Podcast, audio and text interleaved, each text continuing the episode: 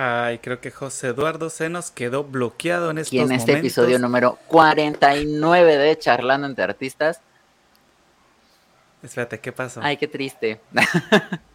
sí, sí me escuchan, sí me ven. Yo, eh, según yo, yo sí estoy al aire, cualquier cosa, eh, eh, no sé qué está sucediendo. ya, ya, ya, ya, ya, ya. El día de hoy estamos teniendo algunos problemas de conectividad por este lado. Entonces, este, pues, pues sepan que esa es una posibilidad que el día de hoy me un poco, un poco desgastado, pero aquí estamos para ustedes. Como les decía yo, qué gusto estar con ustedes en este episodio número 49 de Charlando entre Artistas. Yo soy José Eduardo Costa y de este lado tengo a Jonathan Totena, mucho gusto por tenerlos aquí en este episodio 49, que creo que lo estaba diciendo José Eduardo antes de grabarse un poquito. Y pues bienvenidos porque nos sentimos súper emocionados después de 46 invitados. Llegar a este programa número 49 para José Eduardo y para mí es un honor, un orgullo y saber que ustedes se conectan con nosotros cada lunes es aún más bonito. Así es, y la verdad es que ya estamos llegando al año, ya se supone que el próximo episodio es en el que celebramos el año, pero la verdad es que empezamos el podcast un primero de septiembre, entonces pues ya, ya estamos más cercanos, ya estamos en el mood de la celebración, en el primer cumpleaños de Charlando entre Artistas y la verdad es que estamos muy contentos, estamos muy emocionados porque no, sinceramente nunca creímos llegar tan lejos, creímos que después de los primeros 20 episodios íbamos a decir ya, hasta aquí, ya no te soporto, ya basta. Y mírennos aquí ya un año después y, con invitados programados ya para dentro de otra, otros dos meses. Entonces, la verdad es que estamos, estamos muy contentos. Como pueden ver, ya nuestro logotipo de este lado, por acá, aquí, ya tiene su gorrito de fiesta, ya, ya estamos entrándole a la celebración. Y pues, ¿cómo, te sientes, Jonathan? Yo, yo estoy muy contento. La verdad, como te comentaba hace rato, yo me siento súper, súper, súper, súper feliz porque ha sido todo un proceso. Sí, eh, justo hablábamos con José Eduardo antes de ingresar. A, hablamos las bambalinas. Que, que, que, ha sido todo, todo muy emocionante. Que, que, que, es el primer proyecto en el que yo he trabajado por tanto tiempo. Porque, pues, o sea, sí es un año, pero llevamos más de un año metiéndole cabeza a esto. Podemos decir que llevamos como, dos años y medio aproximadamente planeando el show de Charlando entre Artistas y pues que fueron como seis meses en decidirnos si sí lo íbamos a hacer o no. Después de esos seis meses. después de esos seis meses fueron como otros cinco meses en, ok, pero ¿cómo lo vamos a hacer? ¿En qué formato lo vamos a hacer? Estamos en pandemia. Eh, ¿Cómo vamos a competir con los demás podcasts? que de pronto no se dedican a lo mismo, pero pues que de manera indirecta son nuestra competencia, ¿no? Por decirlo así, es, es un show también, ¿no? Y pues decidimos apostarle a este formato que la verdad nos ha dado muchos frutos de enseñanza, de aprendizaje. No sé si ahí está bien mi micrófono, José. Eh, sí, yo te escucho perfecto. Ah, ok, perfecto. Ahí está bien. Entonces, saber que ya estamos a escasos siete días de, de, de, estos 50 episodios de este primer año, que han pasado por aquí 46 invitados, que nos han dejado diferentes anécdotas, diferentes enseñanzas, diferentes vivencias y que legítimamente cada ocho días vivimos sus historias por medio de su, de su charla es espectacular. Y eso me hace sentir súper, súper, súper feliz. Así es, la verdad es que yo también estoy muy emocionado, ha sido una experiencia muy linda porque aparte hemos tenido la oportunidad de conocer a muchas personas que tal vez sin este proyecto no hubiéramos tenido ese, ese empujoncito entonces yo, yo, yo sí estoy, estoy muy feliz, estoy muy, muy contento. Y también estoy muy contento porque después de este pequeño break que nos tuvimos que dar por allá de, de abril, regresamos en esta segunda temporada y regresamos con algo que no esperábamos que eran patrocinadores, patrocinadores que están aquí con nosotros en este podcast y que pues qué gusto que, que, que estén aquí, que nos den una oportunidad. En primer lugar, a Golis Closet. Golis Closet es una tienda virtual de eh, ropa. Las pueden, lo pueden encontrar en Instagram como arroba Golis Closet o a través del WhatsApp en el 2283 570584. Y recuerden que hay dos tiendas hermanas que son Golis Food y Golis Care. Golis Food es una tienda de comida también mediante internet. Aquí envíos en la ciudad de Jalapa y alrededores. Y Golisker es una tienda de artículos de cuidados para la piel. Está muy bien, muy recomendable. Entonces, ya saben, los pueden contactar en el 2283 5705 84. Y también tenemos a la Escuela de Música. Si ustedes viven en la región de se me acaba de obligar. Ah, Ciudad Obregón, Sonora. casi se me olvida el nombre. Pueden dirigirse a Allegro Music MX. Los pueden buscar en Instagram, así como Allegro Music MX. Y pues escribirles si se encuentran en la ciudad para sus clases presenciales. Si por algún motivo o razón se encuentran alejados de este, de, de este lugar, pueden comunicarse también vía Instagram con ellos para clases virtuales. La verdad está bastante interesante. Ellos manejan un método propio que les ha dado bastantes frutos. Ya llevan más de un año como academia y es de uno de los invitados que pasó por aquí por charlando entre artistas y tengo entendido que también otros de los invitados que también pasaron por aquí son maestros en esa academia, así que apoyemos el arte independiente y apoyemos este bonito emprendimiento que se llama Alegro Music MX. Así es. Y si no están en México y también quieren llevar a sus pequeñines a clases, recuerden que allá en Colombia está Sensory Music, allá en la avenida Carrera 72, números 175 y 174. Eh, Sensory Music es de nuestra querida Amy Guzmán, que pueden contactar a través del 3176 543491 o en Instagram a través de arroba sensory.music, que pues es, como les comentaba, una escuela de música, pero para niños, aprenden mediante el juego, mediante cosas acá muy lindas, muy divertidas, entonces vale muchísimo la pena. Y pues bueno, hemos tenido de todos los factores, de todas las sorpresas, de todas las experiencias en charlando entre artistas. Hemos tenido ilustradores, hemos tenido... Ay, ¿Cómo que...? Lo que hace... Ah, lo que... Ah, no íbamos a hablar del festival de... Sí. Perdón, perdón, ya vamos con Hablando de... Invitada. Hablando de eh, toda esta gama de artistas que hemos tenido, recordemos que nuestro primer invitado, el el padrino de Charlando entre Artistas, nuestro querido San Rebel, ya estuvo por aquí compartiéndonos un poco del arte del collage, que es lo que él hace, y que justamente ahorita allá en Torreón, Coahuila, en la Casa del Cerro, tiene una exposición junto con otros dos compañeros que se llama Estéticas del Desagravio. está eh, todos los días, va a estar hasta octubre, hasta el 16 de de septiembre, tal vez. Creo que estoy leyendo mal. Hasta el 16 de septiembre va a estar allá en la Galería de Arte Contemporáneo de la Casa del Cerro. Son Vivian Trinidad, Don Burdo y nuestro querido San Rebele. Entonces, San Rebel, este, perdónenme ya la costumbre. Este, entonces esperamos que, que, se puedan dar una vueltilla los que están allá por la comarca lagunera, por el norte del país. Dense una vuelta a esta exposición que va a estar muy, muy interesante. Yo he visto varias cosas ahí ya en Instagram y todo, y sí se ve, se ve bastante interesante la propuesta.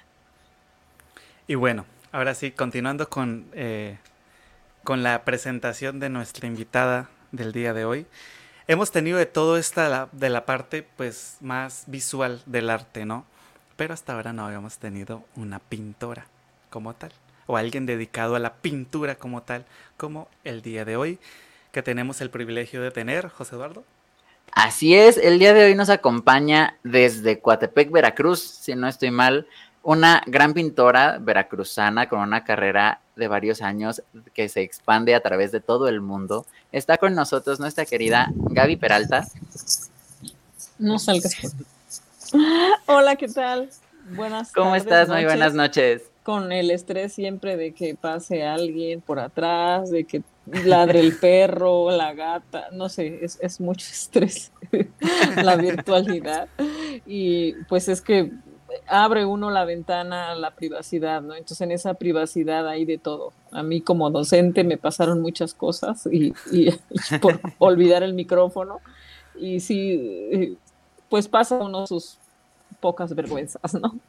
¿Qué tal? Muchas gracias por haberme invitado. Felicidades porque ya están prontos a cumplir un año, lo cual es muy eh, bueno, o sea, es, es muy bueno y muy habla de todo este tiempo de constancia, ¿no? Porque hacer un proyecto cultural no es difícil, lo difícil es mantenerlo, ¿no? Mantenerlo, estar ideando cosas para que la gente eh, pues se prenda, se conecte y esté cada ocho días buscando el programa para ver qué, no, qué de cosas nuevas hay, ¿no? Y sí, la verdad es que sí, sí ha sido un, un camino largo y sinuoso, pero aquí estamos. Muchas gracias por las felicitaciones y muchas gracias por estar con nosotros. Gracias por aceptar la invitación. Este, porque pues digo, yo a ti ya tengo el gusto de conocerte desde hace muchos, muchos años, casi literalmente desde que era un bebé. Entonces, pues sí, he, crecido viendo tus pinturas, he crecido escuchando todo sobre tu trayectoria, de que es que te fuiste a dar un curso a Suiza y que una exposición en no sé dónde y que aparte las clases. La verdad es que yo, yo sí estoy muy contento de, de que puedas estar aquí con nosotros esta noche un placer estar aquí y si ven que de repente me enojo es porque la perra está empezando a tocar así. Estoy encerrada en la recámara bajo piedra y lodo, pero de todas maneras esos, esos detallitos eh, se, se, perciben, ¿no? Pero, pero muy, muy contenta también de estar aquí eh, siendo entrevistada por ustedes, dos jóvenes con muchísimas ganas de, de esta intención de difundir y, y fomentar la, el, el arte y la cultura de nuestros, bueno, no nada más de nuestra localidad, sino de, pues ahora sí que internacionalmente aquí con, con Jonathan, que es de Colombia, y, también seguramente promoción, este, invitarán artistas de por allá, pues la verdad es un, es un gusto, es un privilegio. Sí, eh, hemos tenido el privilegio de tener varios artistas fuera de México y no solo de Colombia, sino también de Argentina, y eso también nos hace llenar de emoción porque lo que, o sea, cada, cada, cada vez que sale un, un episodio nuevo de Charlando de Artistas es una experiencia completamente nueva y es muy enriquecedor y pues el día de hoy no va a ser la excepción. Gabriela, bienvenida a Charlando entre Artistas. Un gusto de nuevo. La verdad es que ya nos conocíamos, pero yo tengo una memoria de pollo muy, muy marcada. Y la verdad no lo recordaba, pero ahorita haciendo, ya echando un poquito de memoria, sí, sí, sí recuerdo que sí, en algún momento llegamos a cruzar palabras cuando estábamos estudiando juntos ahí en Jalapa. Y pues bueno, Gabriela, cuéntanos de pronto para los que no conocen quién es Gabriela. Ay, Dios mío, es que no me equivoco, perdón, si no me equivoco no es programa. ¿Quién es Gabriela Peralta? Bueno, yo me dedico a la pintura desde hace muchos, muchos años. No sé, yo entré a la facultad en el 88, pero yo ya tenía muchísimo interés de, incursionar en algo del arte. La verdad es que no sabía en, qué, porque yo siempre lo comento.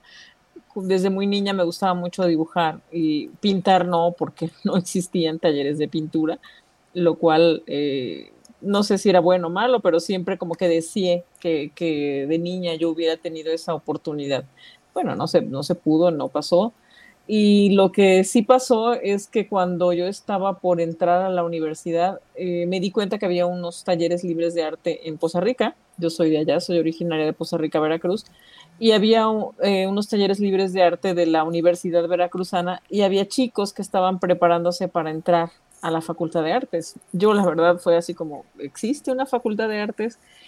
Y fue una cosa extraordinaria porque a partir de eso eh, e, empezó a cambiar eh, mi perspectiva de, de, de, qué iba yo a hacer en la vida. Entonces me preparé muy poco tiempo porque ya estaban por ingresar a hacer el examen y así fui a Jalapa me, pues estuve los días que había que estar, eran tres días creo, para presentar cada día un examen.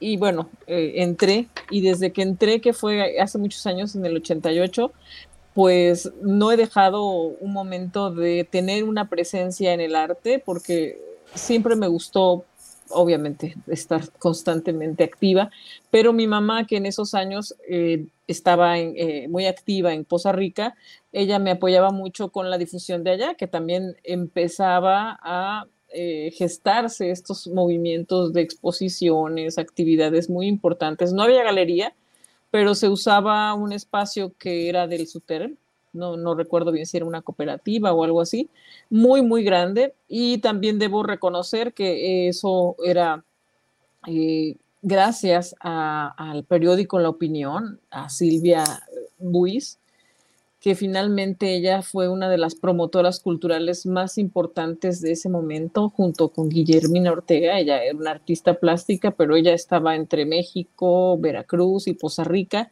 siempre impulsando estas actividades. También Remigio del Ángel, que hace muchísimos años fue el director de la Casa de Cultura, pero en aquellos años de su juventud eh, eran eh, activos y empezaban a, hacer grupos para fomentar estas actividades que no existían en Costa Rica, ¿no? Era como eh, esos primeros booms en finales de los ochentas. En el 90, eh, bueno, yo continúo participando en Costa Rica mucho tiempo, mucho, o sea, porque siempre mi mamá era el enlace, antes, bueno, no había internet, no había, eh, no, no había, tenía nada que ver con las redes sociales, entonces todo, la difusión se hacía a través del periódico, hasta a través de este diario, que tenía un suplemento muy importante que durante muchísimos años escribía un amigo muy querido que ya no está entre nosotros, Joel Cobos, Joel García Cobos, y él se encargaba de entrevistar a los artistas, o sea, prácticamente lo que ustedes hacen en este momento, pero era todo con pues su grabadora y tomaba notas, algunas fotos, y entonces todo se transcribía, ¿no? Era, era como el medio por el cual uno tenía presencia en, estas, en estos lugares, ¿no? En Jalapa, pues también exponía en, colectivas, en Ramón Alba de la Canal. Eh, ya cuando egresé de la facultad, mi primera exposición individual fue en una galería que se llama Mari Luis Ferrari, que ya no existe, pero que también me abrió las puertas en aquellos años, no sé, quizás 1997, por ahí así que fue eh, una exposición muy importante para mí que se llamó La tentación de los frutos, que fue una exposición que, que me, pues que por primera vez yo experimenté eh, ese, ese, ser eh, individual, ¿no? O sea, exponer de manera individual porque había expuesto colectivamente.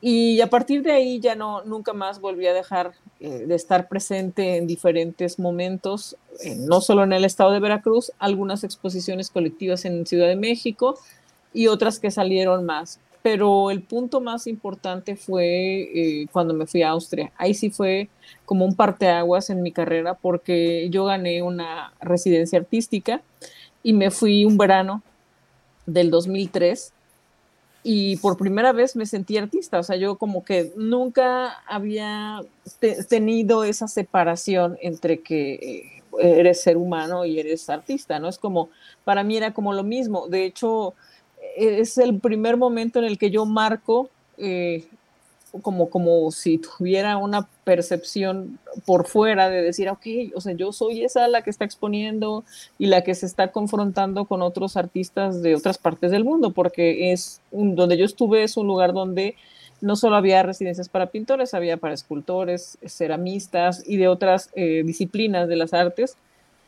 músico también, músicos también. Entonces era un verano muy rico muy rico para ese lugar, eh, muy pegado con Italia, entonces eh, pues los italianos iban mucho el fin de semana a ese lugar y se, se, ponía muy padre, la verdad era como un encuentro cultural entre, entre diferentes eh, culturas, este, diferentes personas de otras partes de, de Europa que viajaban incluso porque era un lugar muy turístico y entonces yo esa primera, fue la primera sensación que tuve de ser artista. Creo que ahí fue cuando yo dije, ah, soy artista.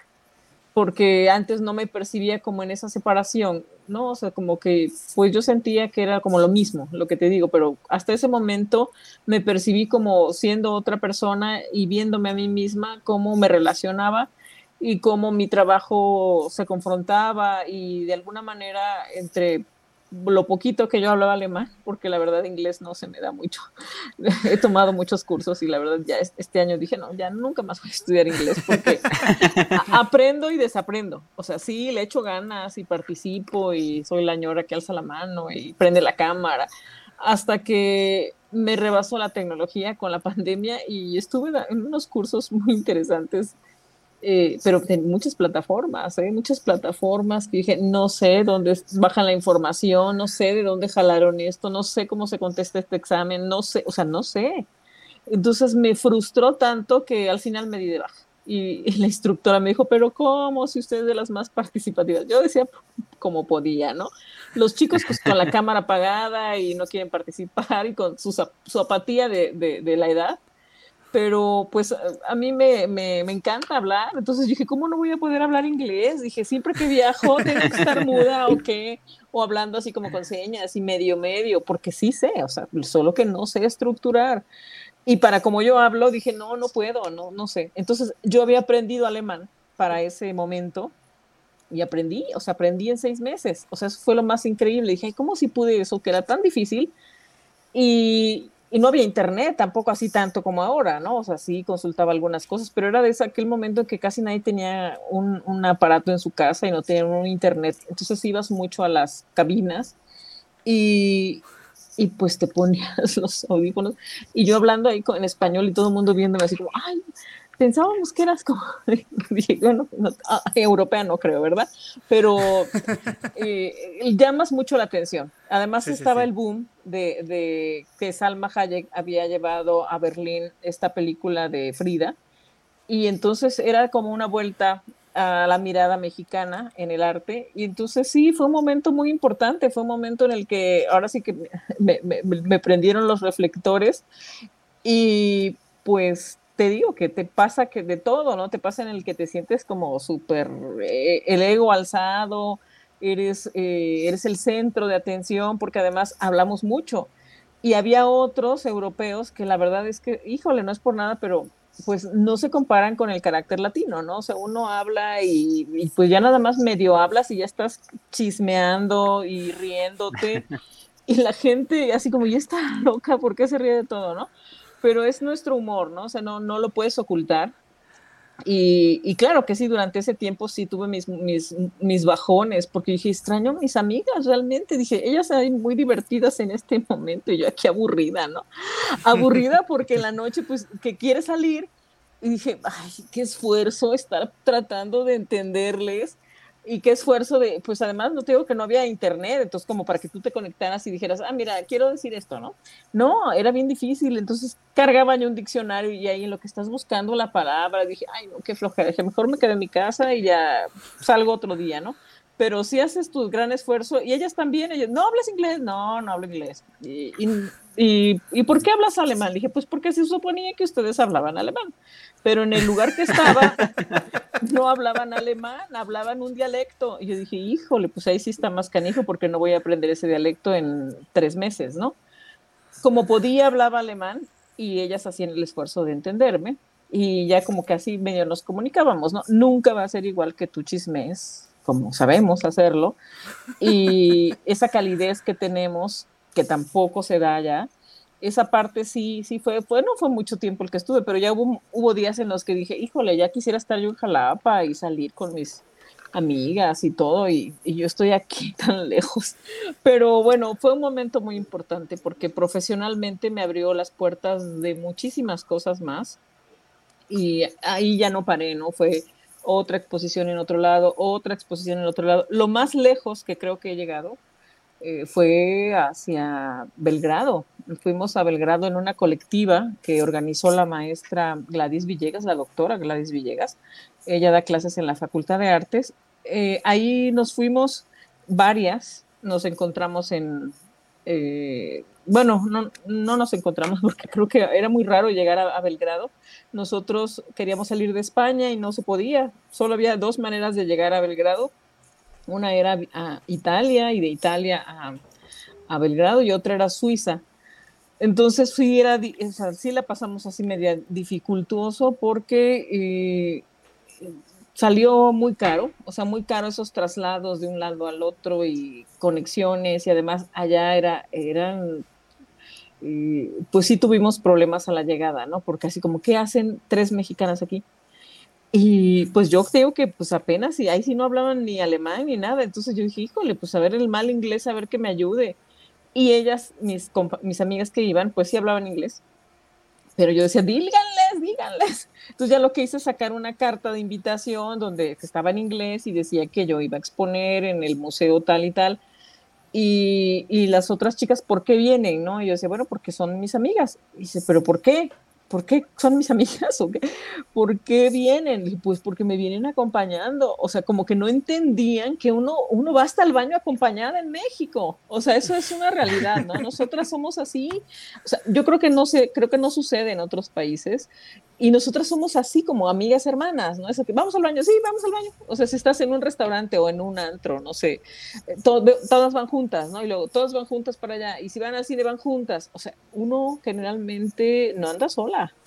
bueno, ahora menos, ¿no? Pero, pero en aquel contexto era muy complicado que nos entendieran por qué viajábamos todas y por qué ellas no llevaban carta y dije, es que ellas no son artistas, ellas vienen acompañándome. O sea, no entendían ese acompañamiento. Aquí si alguien te dice, nos vamos de viaje, sí, sabes que va la bola, ¿no? Va la bola, va la tía, la abuela.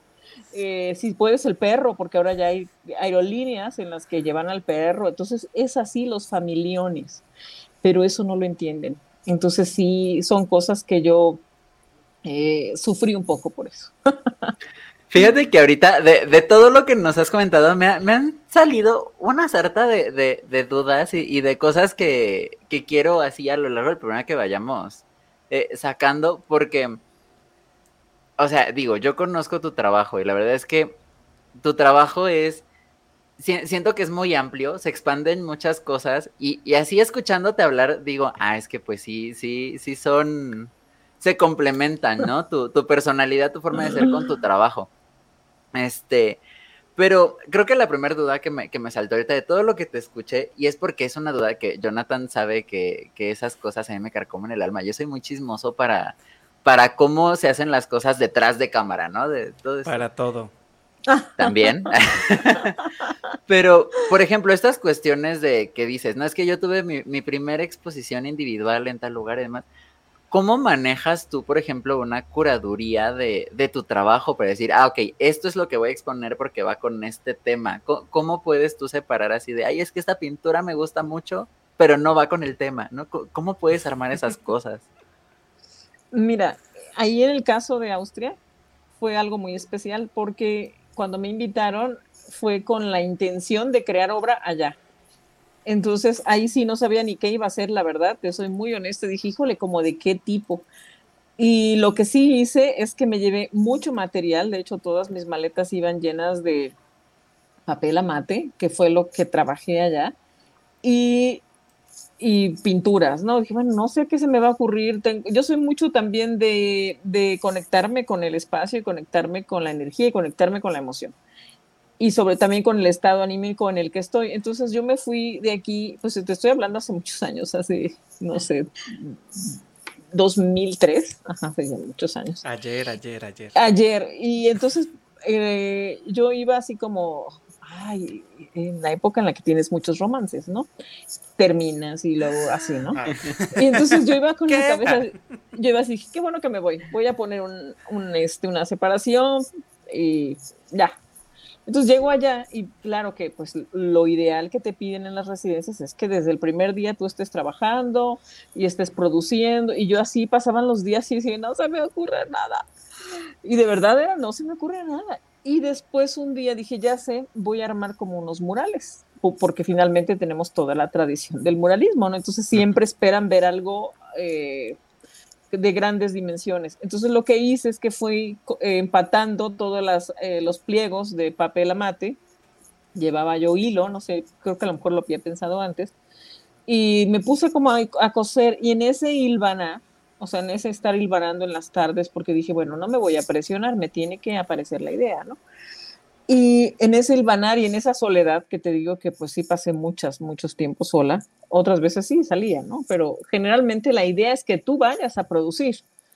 Y ese ruido que tenemos en México, porque es verdaderamente caótico para quienes vienen de allá para acá, el ruido de todo, o sea, realmente somos un país muy ruidoso, desde lo visual, lo auditivo, todo. Entonces, todo eso, la verdad, de hubo un momento en que dije, me siento bien. Y yo caminaba en la montaña, porque tenía muy cerca la montaña. Entonces me daba una vuelta, regresaba y dije, Ay, ojalá que ya se me ocurra algo.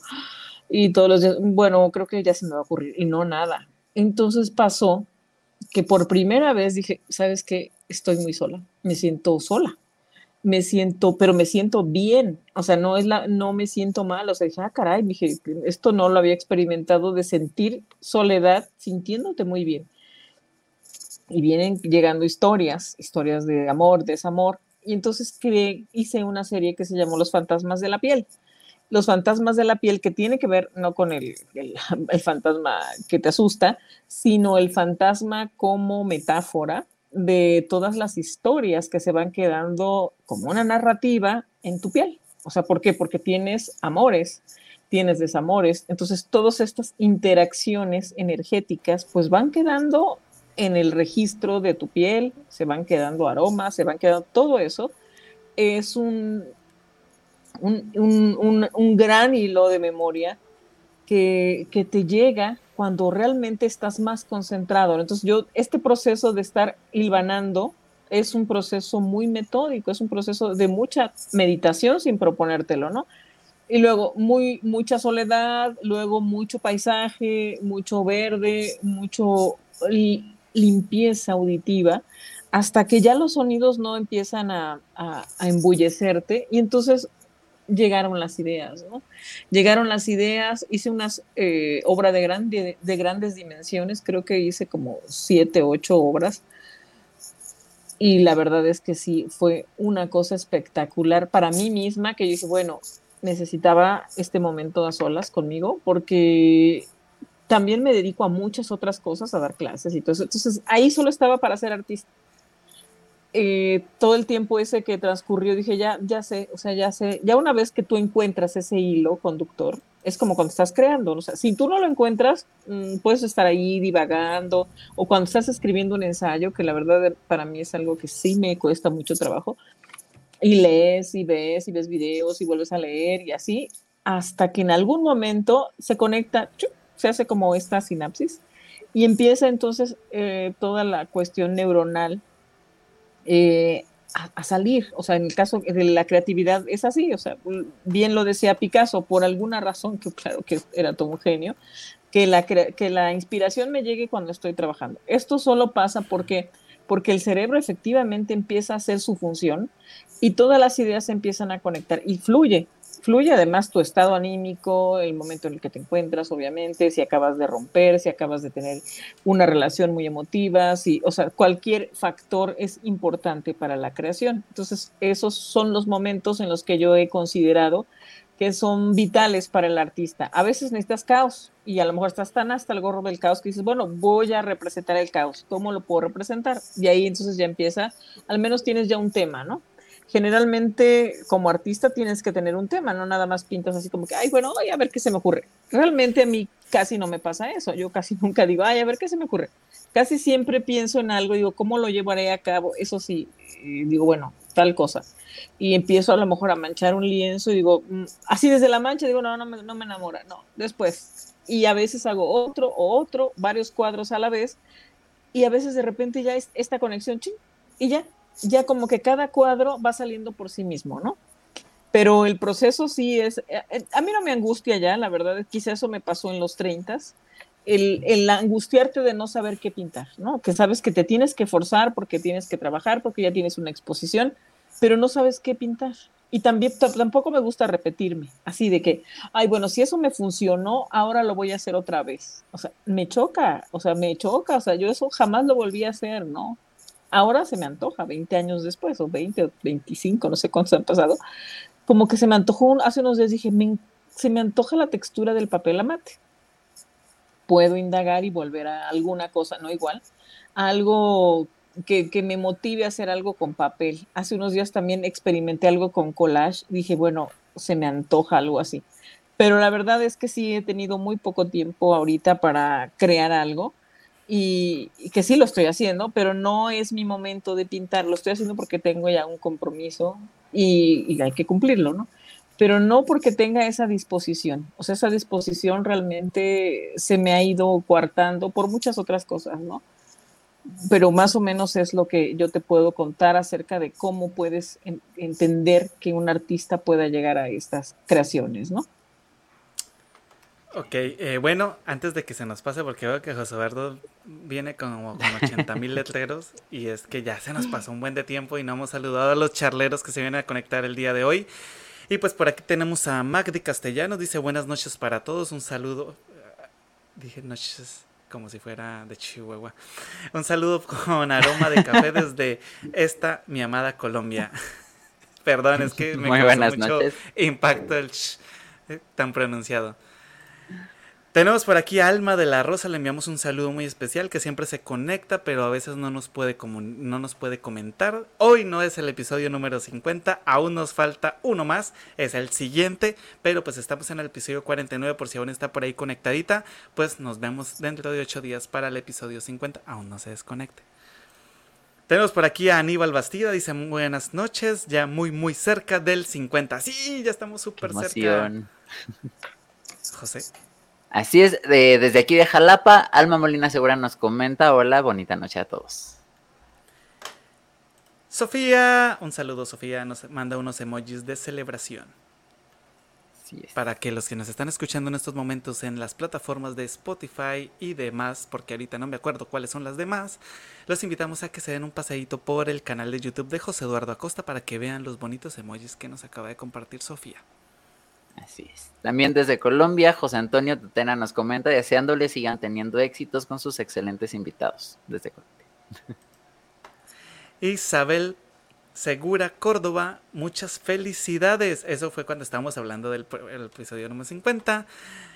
Dice Sofía, por aquí, bonita noche a todos, qué emoción muy cerca del número. Ya sé, estamos muy emocionados todos. Eh, Facebook user, supongo que se bloqueó o algo así, porque no sabemos quién es. Dice felicidades y corazoncito. ¿Tú alcanzas a leer quién es José Eduardo? ¿A ti te parece? No. No, me aparece igual. Hmm, curioso. Ah.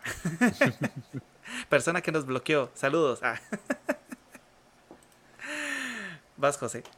Eh, Isabel Segura Córdoba nos comenta desde YouTube, felicidades por otro programa más y me da mucho gusto la invitada de hoy, mi maestra, mi gran amiga y una super pintora. Gaby, felicidades por tu profesionalismo. Por aquí vamos a mencionar dos más para poder continuar con nuestra invitada, pero pues ya no la habíamos volado. José Eduardo. Así es, eh, Minerva Torres Vicente nos comenta, saludos Gaby. Y por aquí, Galáctica Méndez dice, excelente pintora, maestra y una persona feliz, trabajadora y gran amiga. Un saludo, Galáctica. Un saludo. Ay Dios, casi haga un chiste, perdón. Bueno, eh, Gaby, a mí, a mí me encanta mucho el dibujo, ¿sí? No, no, no, no, no puedo decir que soy pintor ni dibujante, la verdad lo hago súper mal, a comparación de los que lo hacen de manera profesional, pero a mí me encanta, amo dibujar, ¿sí?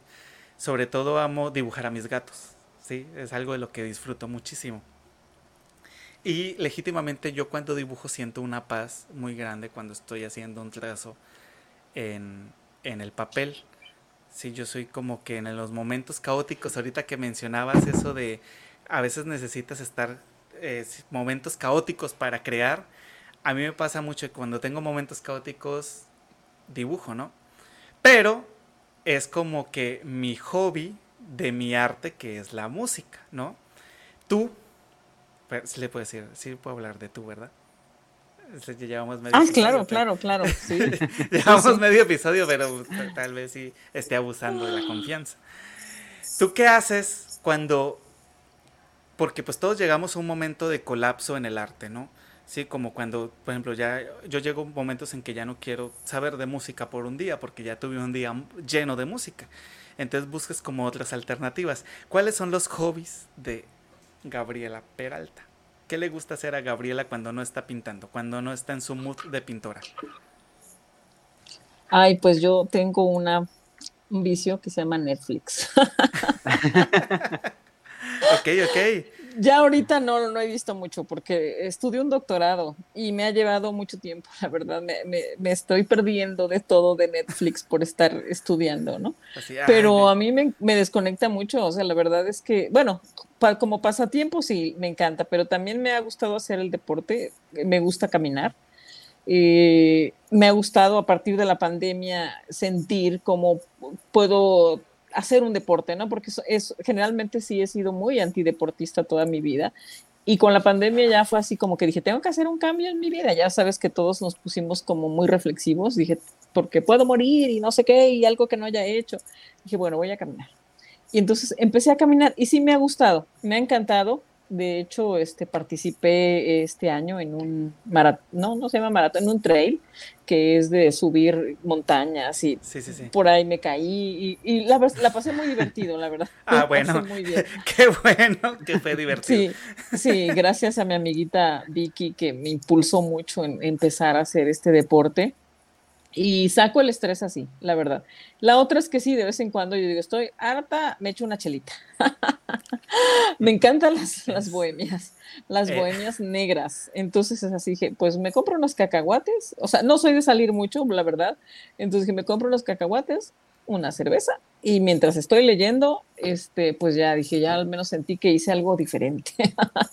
pero, pero sí es este, la etapa esta que estoy viviendo de estudiante otra vez, del doctorado, eh, no te creas, me cuestiona mucho porque dejo de pintar, dejo de pintar porque hay que leer, leer, leer, escribir, leer y así, ¿no? Entonces, eh, pues ya es una investigación y tienes que entrar en esos rigores.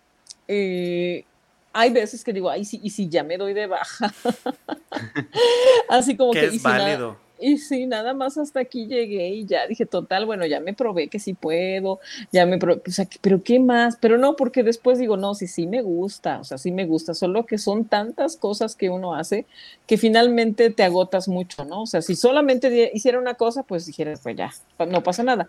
Pero como cada vez que me meto en más cosas, ya digo últimamente que no, porque antes era, sí, sí puedo, oye, y si nos das una ponencia y no sé qué, sí puedo, y tal cosa, y sí, sí puedo y a la mera hora dices, ¿sabes qué? Estoy rebasada. Estoy rebasada y ya, ya no puedes explotar más eh, la mente y el cuerpo, ¿no? Entonces, porque tarde que temprano también te, paga, te cobra una factura. Entonces ya estoy ahorita en la etapa en la que dije, no quiero ahorita más cursos extra, más que lo que estoy estudiando, no quiero involucrarme en más cosas de trabajo, aunque finalmente pues también de eso vivo. Y bueno, vas complementando y aunque a veces, aunque no quieres, pues también luego me gana la emoción. Y bueno, hay que hacer esto. Y recientemente, hace tres meses, abrimos una galería. Yo y otras tres amigas abrimos una galería aquí en Coatepec que se llama Artemisa. Y entonces fue así como, o sea, como si no tengo algo que hacer, todavía algo, algo, algo más de compromiso, ¿no? Mm, a mí me ganó el sentido de que eh, los artistas, no, bueno, ustedes no me dejarán mentir, habemos tantos artistas en todas las áreas del arte, pero no tenemos foros, no tenemos espacios, no tenemos lugares donde exponer nuestro trabajo. Y entonces este año se presentó una oportunidad y dije, ¿y si, y si hacemos un muñeco ahora así como dice Frozen? No, y si, y, si y si abrimos una galería y yo así como, ay, ya, de verdad, sí, y si abrimos una galería miren, tenemos contactos, tal, tal, todo mundo, o sea, todo mundo queremos exponer, ¿no? Porque no tenemos esos espacios. Y bueno, así lo hicimos. Desde mayo empezamos con la idea, así como ustedes que empezaron con mucho tiempo antes, y abrimos el 26 de mayo. Y afortunadamente va visibilizándose cada vez más el espacio, va gustando más, van entrando más personas, van comprando más y vamos también siendo como un referente en Coatepec. Yo no digo que no haya otras galerías, claro que las hay, pero, pero yo lo que sí quiero es que sea un buen referente. Quiero que, que los artistas tengan ese espacio para, para, difundir su trabajo. La idea pues es vender, obviamente. Yo estudié una maestría en mercadotecnia. Yo no voy a hacer las cosas nada más porque me gustan, ¿no? O sea, siempre hay como detrás un proceso que ya tenemos estudiado eh, sin embargo, el comportamiento de la gente es algo que no lo tienes previsto. Esto es algo que, siempre estás dentro de las estrategias de la mercadotecnia, estás viendo los comportamientos del público y, vas modificando cosas en el camino. Como además yo soy muy flexible en ese sentido y bueno, este, le vamos haciendo así y después no, ya no le vamos haciendo así. y ahora sí nos funciona, no, y ahora no nos funciona. Y ahora, eh, o sea, viendo estrategias y probando, porque también eh, vivimos en un contexto en el que es cambiante, cambiante desde lo económico, cambiante desde lo político, cambiante desde lo social, desde todo, ¿no? Y uno funciona en esas dinámicas. Entonces, la galería está en el centro de Coatepec, de Bonilla hacia abajo. Ay, perdón, no sé si puedan decir este. No, no, sí, adelante. Eh, de hecho, te, íbamos te iba a decir Estábamos aquí platicando con José Eduardo las bambalinas aquí en el chismecito aparte porque pues tenemos que comunicarnos de alguna manera que pues sería bueno que nos pasaras la dirección para los que estén interesados que estén viviendo en Jalapa y o Coatepec o que vayan pronto pues ahorita se vienen bueno no hay vacaciones pronto sino hasta diciembre pero si se dan un fin de semana una voladita que vayan a ese lado y quieran conocer la galería ¿en dónde está ubicada? Estamos ubicadas en Segunda de Juárez 25 eh, de donde está el restaurante Bonilla hacia abajo.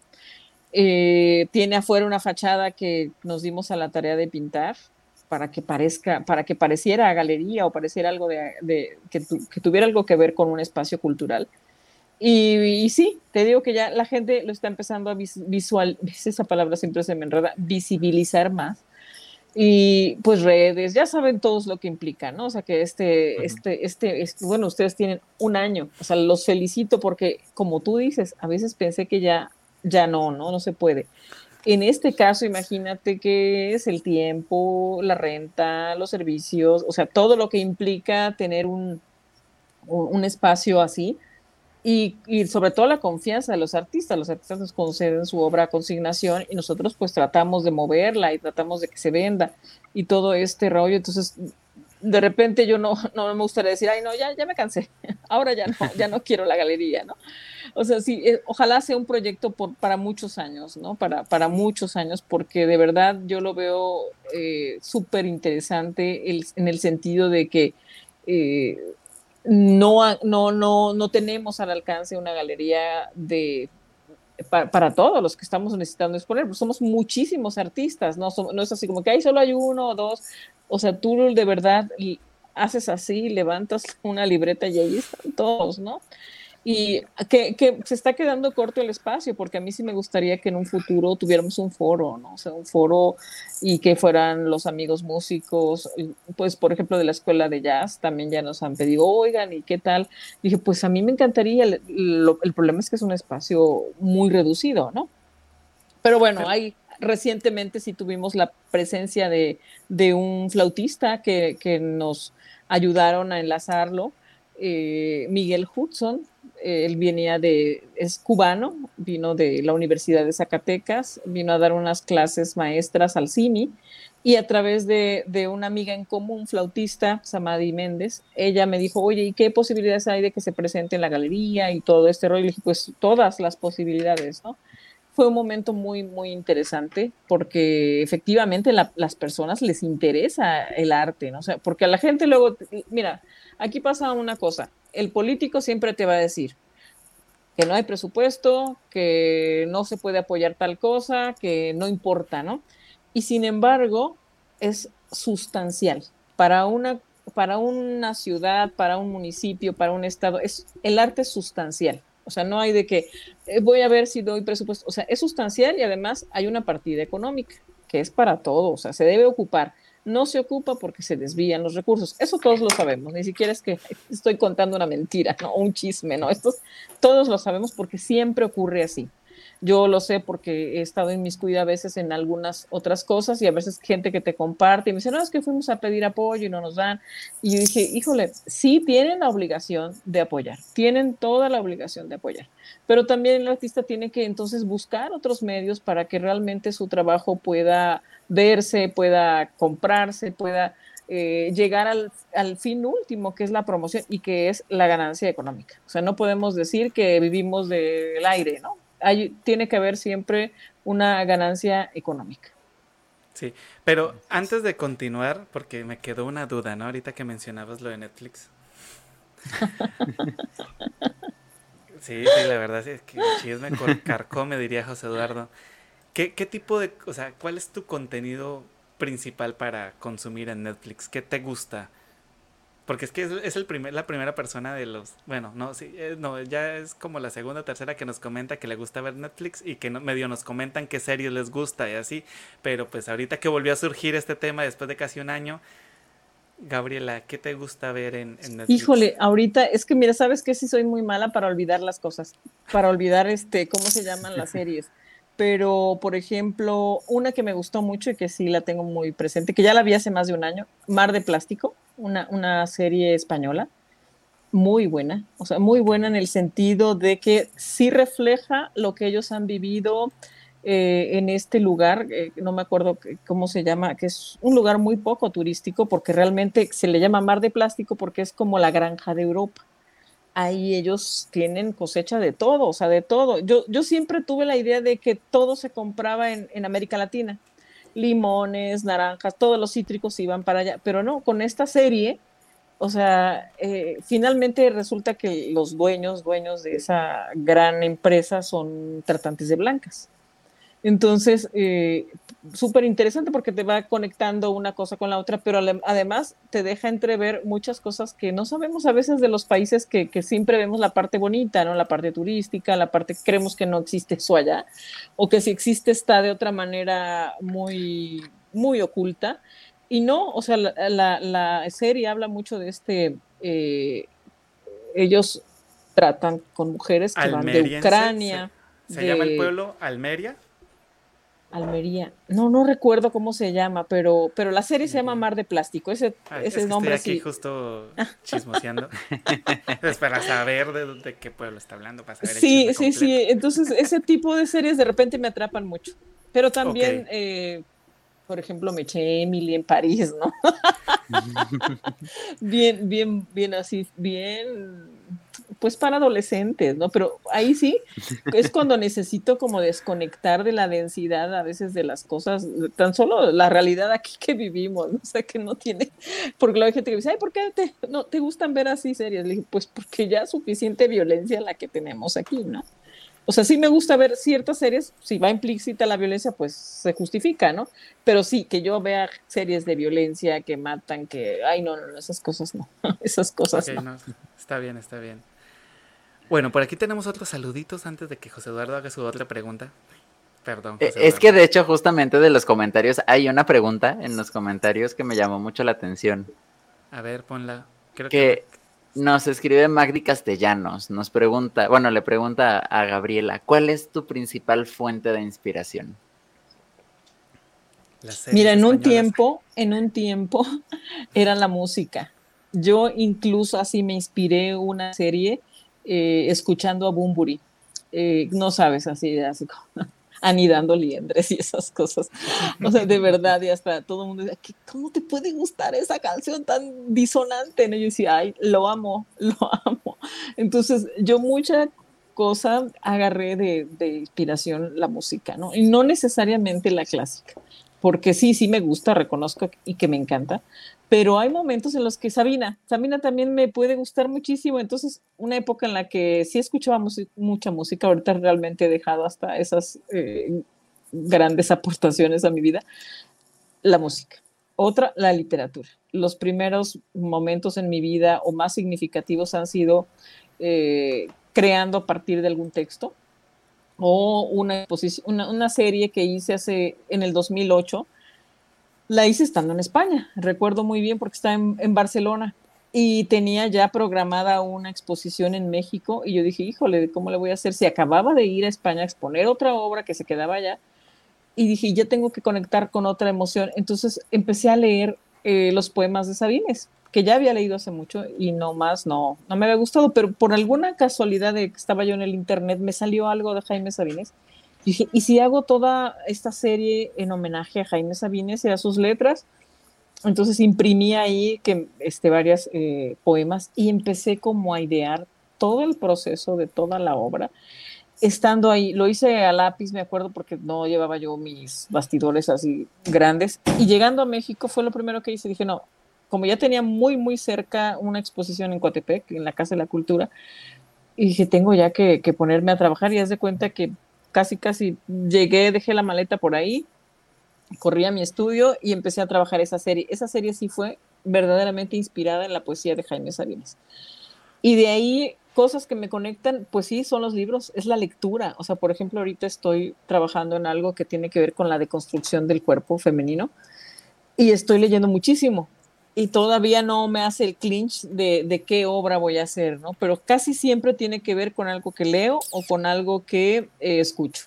O sea, Y no es que interprete la música, por ejemplo, de Bumburi, es que estoy escuchando, estoy tan motivada y dije, ah, se me está ocurriendo esto, ¿no?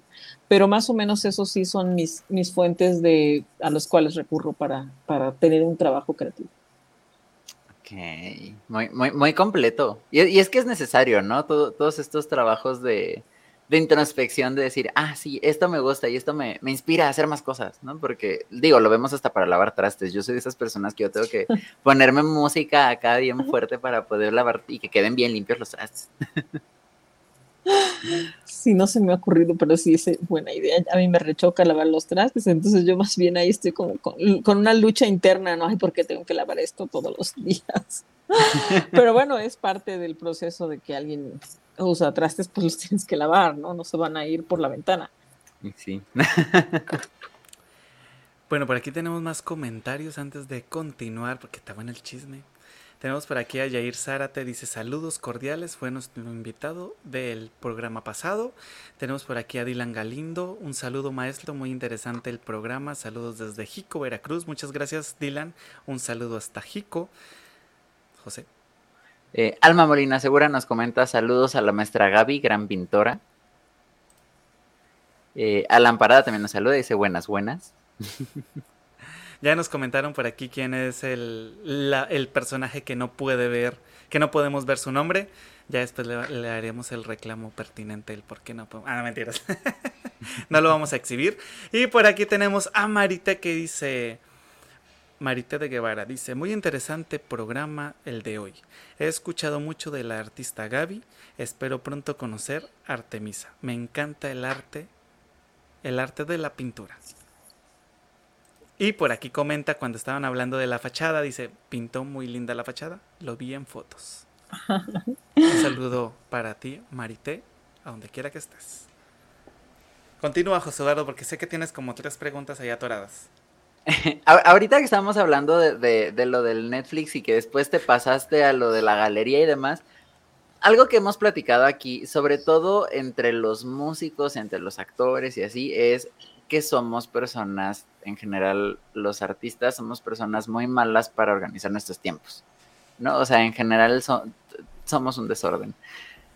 ¿Tú, ¿Tú organizas bien tus tiempos o llegó un punto en el que tú dijiste así de, ay, ya, así vivo, ya así es, o te forzaste a tener que, organizarte porque eres una persona muy ocupada, haces muchas cosas? Bueno, antes de contestarte, este, muchos saludos a quienes me mandan saludos. Gracias por, por seguirme, de verdad lo valoro mucho. Este, fíjate que no, yo era así como tú, pero lo que me cambió es que eres mamá o sea, cuando ya eres mamá, ah, es un antes y un después, completamente. Entonces tienes que segmentar tu tiempo a las 6 de la mañana, levantarte, hacer el desayuno de la niña, taca, su lonche, a las tales horas dormirte, a tales horas comer, o sea, es así completamente. Y sí me da tiempo de muchas, muchas cosas, pero no lo haría si no segmentara el tiempo, porque claro, como tú, no, incluso en la actualidad, o sea, a veces tengo que entregar un ensayo y no te creas, voy y veo, ¿qué series hay? Entonces empiezo con el Netflix y ahí estoy viendo, ah, bueno, esta la voy a ver cuando ya termine de leer lo que voy a leer. Y de repente lo que hago es que si me dejan mucho que leer, la verdad no me gusta leer tanto. O sea, sí, sí me gusta leer, pero llega un momento que dije, ya no entiendo nada, busco el autor en YouTube y entonces ya hay como, hay muchas conferencias, hay muchos quien, de, ah, de, otros autores que hablan de ese autor. Y ya lo que hago es que me lo pongo en, en, me pongo a escucharlos como podcast y entonces ya hago otra cosa. O sea, o como dice José Eduardo, estoy lavando los trastes o estoy pintando o estoy haciendo otra cosa, pero así que yo por eso me aburro mucho leer, porque yo sí quiero estar haciendo algo, pero si hago otra cosa, pues ya no me concentro. Entonces, lo que sí es, es que tengo buena retentiva. Si estoy escuchando, sí se me queda mucho, más que si estoy leyendo. O sea, estoy leyendo y ya mi cabeza está en otra cosa. O sea, digo, ay, debería estar pintando. Pero cuando pongo eh, este, a escucharme, ya con, a escuchar con detenimiento, entonces ya lo que hago es que, bueno, que si tengo que pintar, pinto relajadamente, pero estoy eh, conectadísima a lo que están diciendo los autores, ¿no? Y ya a lo mejor por ahí tomo nota y, y bueno, esa es una manera en cómo puedo organizar mi tiempo, que mientras, porque la lectura te lleva mucho tiempo, o sea, puedes llevar dos, tres horas, dos, tres horas nada más leyendo, yo digo, ah, eso debería también estar haciendo algo más. Y ese algo más para mí es eso, bueno, mientras estoy escuchando, meto una ropa a la lavadora, o sea, cosas así, ¿no? Y es, como avanzas, ¿no? Porque si te pones así, bueno, ya me voy a levantar, o sea, de verdad, yo, yo te recomiendo que no agarres el teléfono si tienes algo que hacer, porque uno es muy dado a, ah, voy a ver este tal cosa, ah, ya me salió una promoción de no sé qué, y a lo mejor un viaje que ni vas a hacer, y ahí estás, a ver, ¿cuánto sale? o cuánto está el euro bajó, ah, uy, voy a checar los vuelos a no sé dónde, ¿no? Y, a, lo mejor ni va uno a viajar, pero ahí está uno de chismoso, imaginando que te vas a ir de viaje, y pero ya perdiste media hora, ¿no? Y así vas contando, entonces sí me he vuelto incluso muy ansiosa por el tiempo, muy ansiosa, o sea, tengo que controlarlo mucho. Eh, tengo unos aceites de June Living que me ayudan como a bajarle un poquito al, al acelere del tiempo, de que, no, no, no, es que son cinco minutos, son cinco minutos y yo estoy aquí. Oh, Dios, un día me peleé en la bodega horrera con una señora que, la cajera, ¿no? Que se agarró a contar dinero, luego se agarró a no sé qué, y luego viene todavía y cobra lo de otra cajera que, que le pasó la mercancía. Ya no aguanté, exploté, le dije, ¿cómo es posible que juegue con nuestro tiempo? Y no sé qué. Entonces, este, sí, hay cosas que que tiene uno que controlar, ¿no? O sea, el tiempo sí lo podemos controlar a, determinado momento, ¿no? E, es que sí, es, complicado. Es que ahorita que estaba diciendo eso de que se agarró con una cajera, me identifica tanto. Pero lo peor es que la cajera ni me peló. O sea, no, ni me vio, ni me vio. O sea, fue así, me sentí ignorada. Todos en la cola mirándome como vieja loca, ¿no? Porque además yo dije, ¿cree que merecemos este tiempo que estamos todos aquí? Y no sé qué. y yo dije, Dios, y nadie, nadie me hizo quórum. nadie dijo, oiga, tiene razón, porque dije, ay, bueno, creo que no les importa. Dije, total, a lo mejor sus vidas son tan vacías que no tienen importancia su tiempo, ¿no? Pero yo así, yo me fui así toda digna, ¿no? Y, mi hija, sí, ya me cansé de estar aquí. bueno, ya aunque sea. te, hizo segunda, te hizo, segunda. Sí, yo dije, vámonos, hija, ahora sí que no te juntes con esta chusma. Fíjate que ahorita que comentas eso de que agarra uno el celular y se mete en un bucle, a mí me pasa o sea, ahorita yo estoy con, estoy trabajando en, en mis redes sociales desde la aplicación de TikTok. Oh. Para, para los que tienen TikTok, saben que es un, pozo es un bucle. o sea, yo, yo digo, ok, voy a grabar esto porque pues se supone que te deja, o sea, lo primordial es subir tres, hay sugerencia para los creadores de TikTok, son tres videos al día para que no, te, no se sature la aplicación y pues no deje de mostrar tu contenido, ¿no? Entonces digo, yo voy a grabar estos tres videos, pero pues no los puedo montar al mismo tiempo porque pues qué chiste tiene, voy a montarlos a horas diferentes. Abro TikTok y cuando me doy cuenta digo, demonios, ya pasó una hora y no he hecho nada. O sea, a mí me pasa, ¿sí? Y entonces ahí es cuando se me controla todo el día porque ya perdí una hora de mi tiempo y no hice lo que tenía que hacer. Entonces sí, comprendo completamente esa parte de de que el celular es tan dañino, es un mal necesario. Es un mal necesario. No lo hagan, amigos, no lo hagan. Por aquí tenemos una respuesta hacia la pregunta que nos hiciste, que te hicieron hace un rato. Dice muchas gracias por la respuesta. Genial el programa de hoy. Siempre un aprendizaje y siempre disfrutando de la compañía de charlando entre artistas. Muchas gracias, Magdi Castellanos. ¿Alguna otra duda que tengas, José Eduardo, que le quieras lanzar a Gabriela en estos momentos? Muchas. Tú dices que ahorita ya estás como que en un, en un break creativo, ¿no? O sea, sigues pintando, pero ya, ya no es tanto así como que el, boom de, de, ah, tengo todas estas ideas y quiero hacer, porque pues tienes muchos otros proyectos ahí. ¿Qué, qué proyectos tienes ahorita en, en puerta? ¿Qué, ¿Qué, viene para Gaby Peralta en el futuro? Viene que la semana que viene presento mi examen de candidatura candidatura para el eh, doctorado que estoy haciendo. Este examen, eh, ya tuvimos un año de protocolo y lo que viene es examinarnos, o sea, ante los sinodales, y de ahí depende que yo siga este, en el doctorado o no, ¿no? Entonces, eh, eso me mantiene un poco nerviosa, la verdad, pero bueno, hay que echarle las ganas. En cuanto a pintura, pues también tengo una pieza que estoy trabajando para el Festival Cultural San Jerónimo. Nuestra galería va a ser sede de, esa, de ese festival y tenemos eh, ocho invitados a participar eh, dentro del festival y yo participo con una pieza. Esa es la que estoy creando en este momento. Y después también me invitaron a participar por parte de un amigo que se llama Agustín Merchant, que él está en Ciudad de México, porque él ha hecho una red grande de artistas latinoamericanas. Eh, también participan colombianas, participan eh, otros de otras nacionalidades de América del Sur, porque vamos a tener un encuentro en noviembre que se llama Arte Latinoamérica o Arte en las Mujeres en Latinoamérica, algo así, la verdad no recuerdo bien el nombre, eh, donde va a ser un gran festival en, en, la delegación de eh, Madero, no me acuerdo, estoy también bien mala para las cosas, para la memoria, pero bueno, vamos a tener, esa obra también apenas la voy a generar y tiene que ver con un discurso de lo que les comentaba del, del cuerpo, esta emancipación de los cánones europeos. Y en eso estoy, así con dos o tres cuadros, pero que ahora sí tienen mucho, que, que le estoy echando mucho poco más aparte las cosas que voy haciendo de arte utilitario para la galería, ¿no? Como hago, pinto bolsas, eh, que no he tenido mucho tiempo de hacerlo, pero lo, voy a hacer en un momento a otro. Eh, hago muchísimas cosas de arte utilitario. No, en este momento no las estoy haciendo, pero las tengo ahí ya, ahí ya compradas y todo.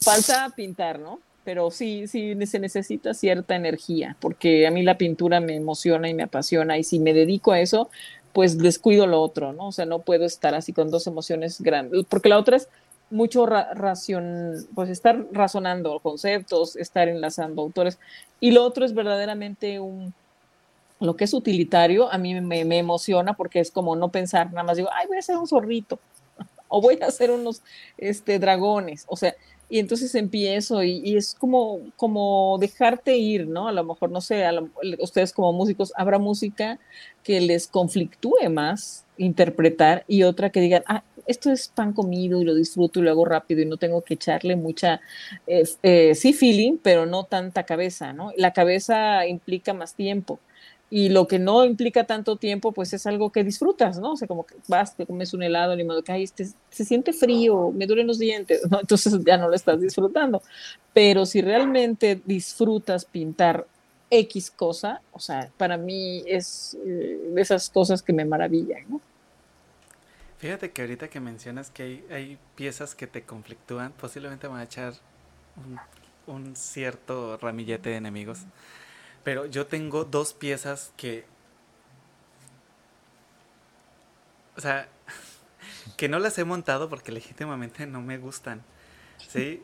Y, te comprendo esto de que a veces dices, ay, es que lo tengo que hacer, pero no lo quiero hacer.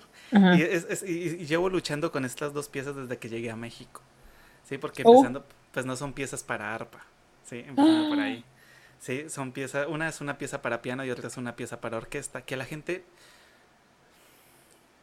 no es por ser mamón ni nada por el estilo, pero no sé por qué les gusta, la verdad, ¿sí?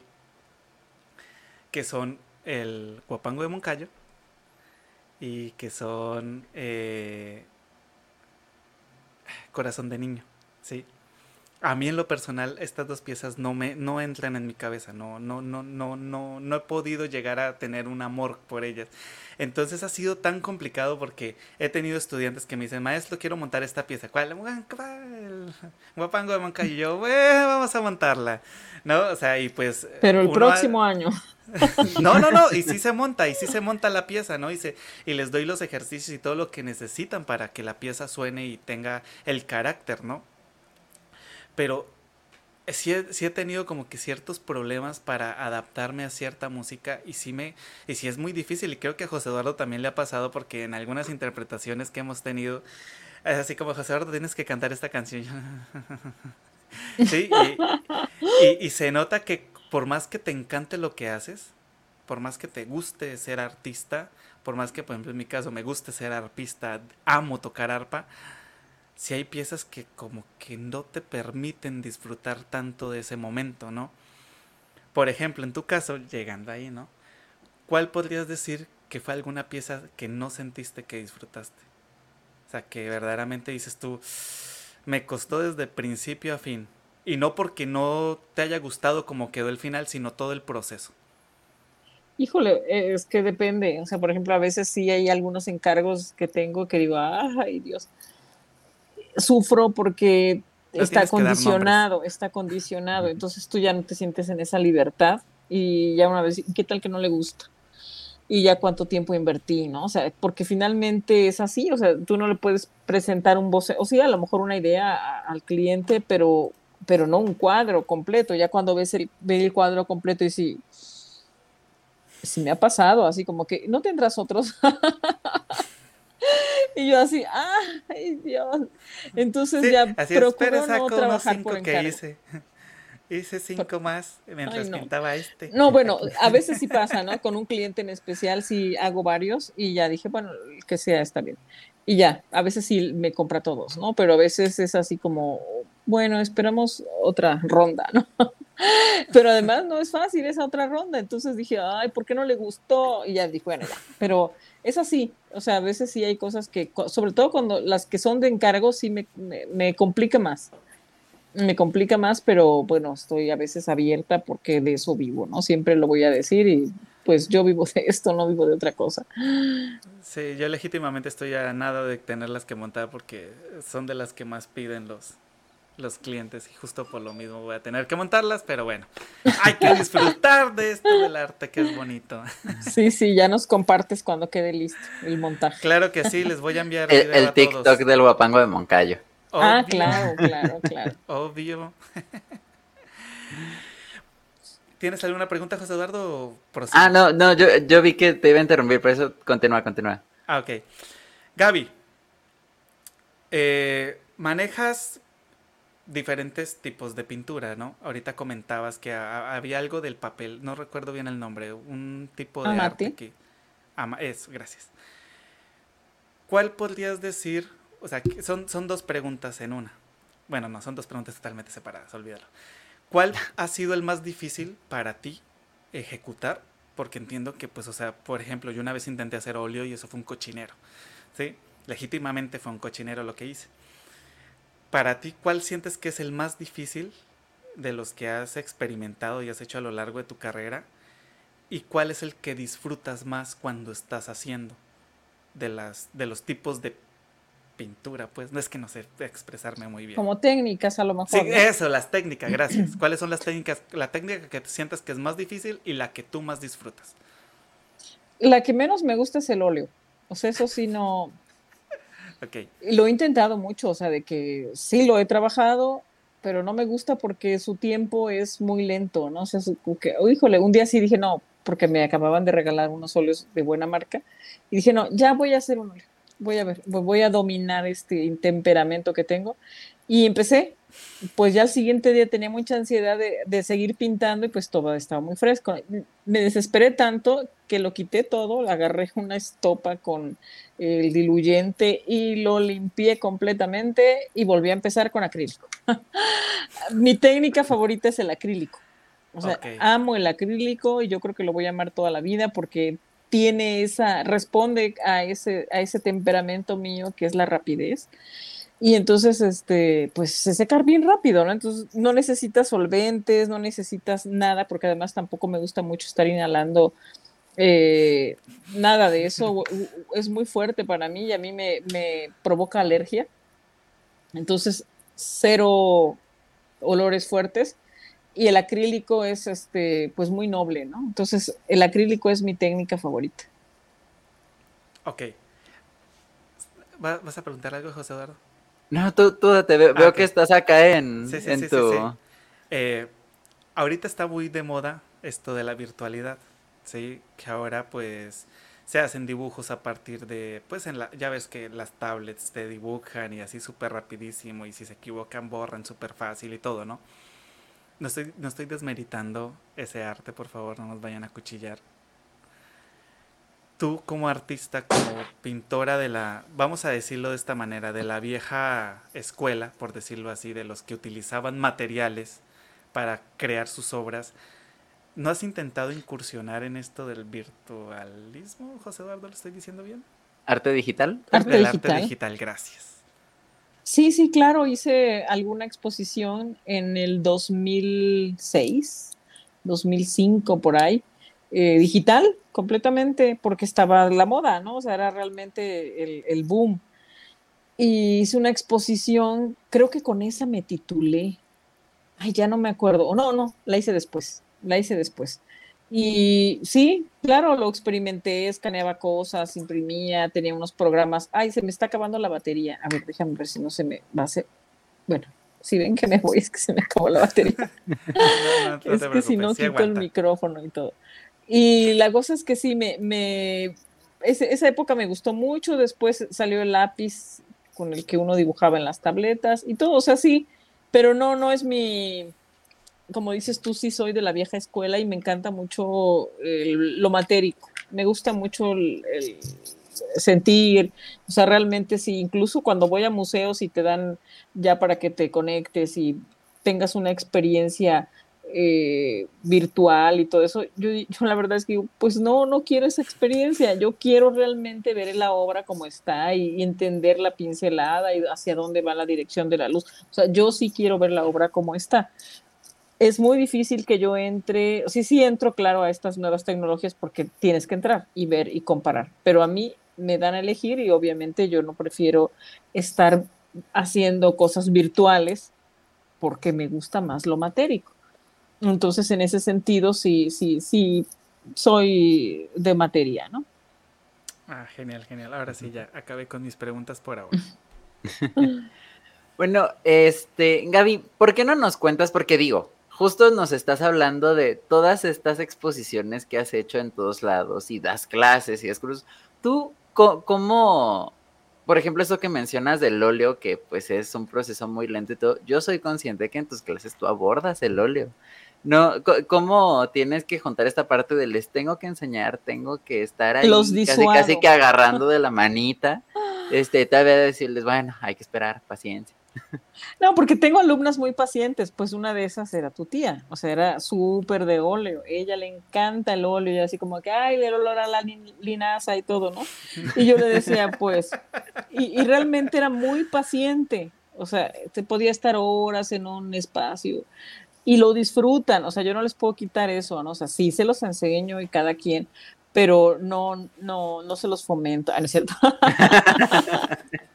no, en algún momento lo tienen que abordar, como bien dices, o sea, están los contenidos, pero no, no, no me gusta, claro que no, solamente que pues sí, se los tengo que enseñar y disfruto verlos y verlas que están realmente fascinadas porque la gente, la mayoría sí le gusta el óleo, la gente que tiene paciencia. La gente que es como yo es así como muy desesperada, ay, no se seca. Y yo dije, mm, te dije, te dije que no se iba a secar rápido. Pero y lo, no habrá un este secando, sí hay, pero no es lo mismo, tienes que esperar. O sea, tienes que esperar todo el semestre. y, y sí, pues es de temperamento. Entonces, sí, yo lo abordo, lo tienen que aprender, pero finalmente cada quien va eligiendo sus técnicas con las cuales expresan realmente lo que quieren decir, ¿no? queda decidido que nunca voy a aprender óleo. no, no, soy tan paciente. No, no, es que tiene su chiste. Por aquí tenemos una pregunta de parte de Sofía que dice, Maestra Gaby, ¿con qué técnica recomendaría a los chicos que quisieran iniciar en el mundo de la pintura? Pues yo siempre tengo mi técnica favorita, el acrílico.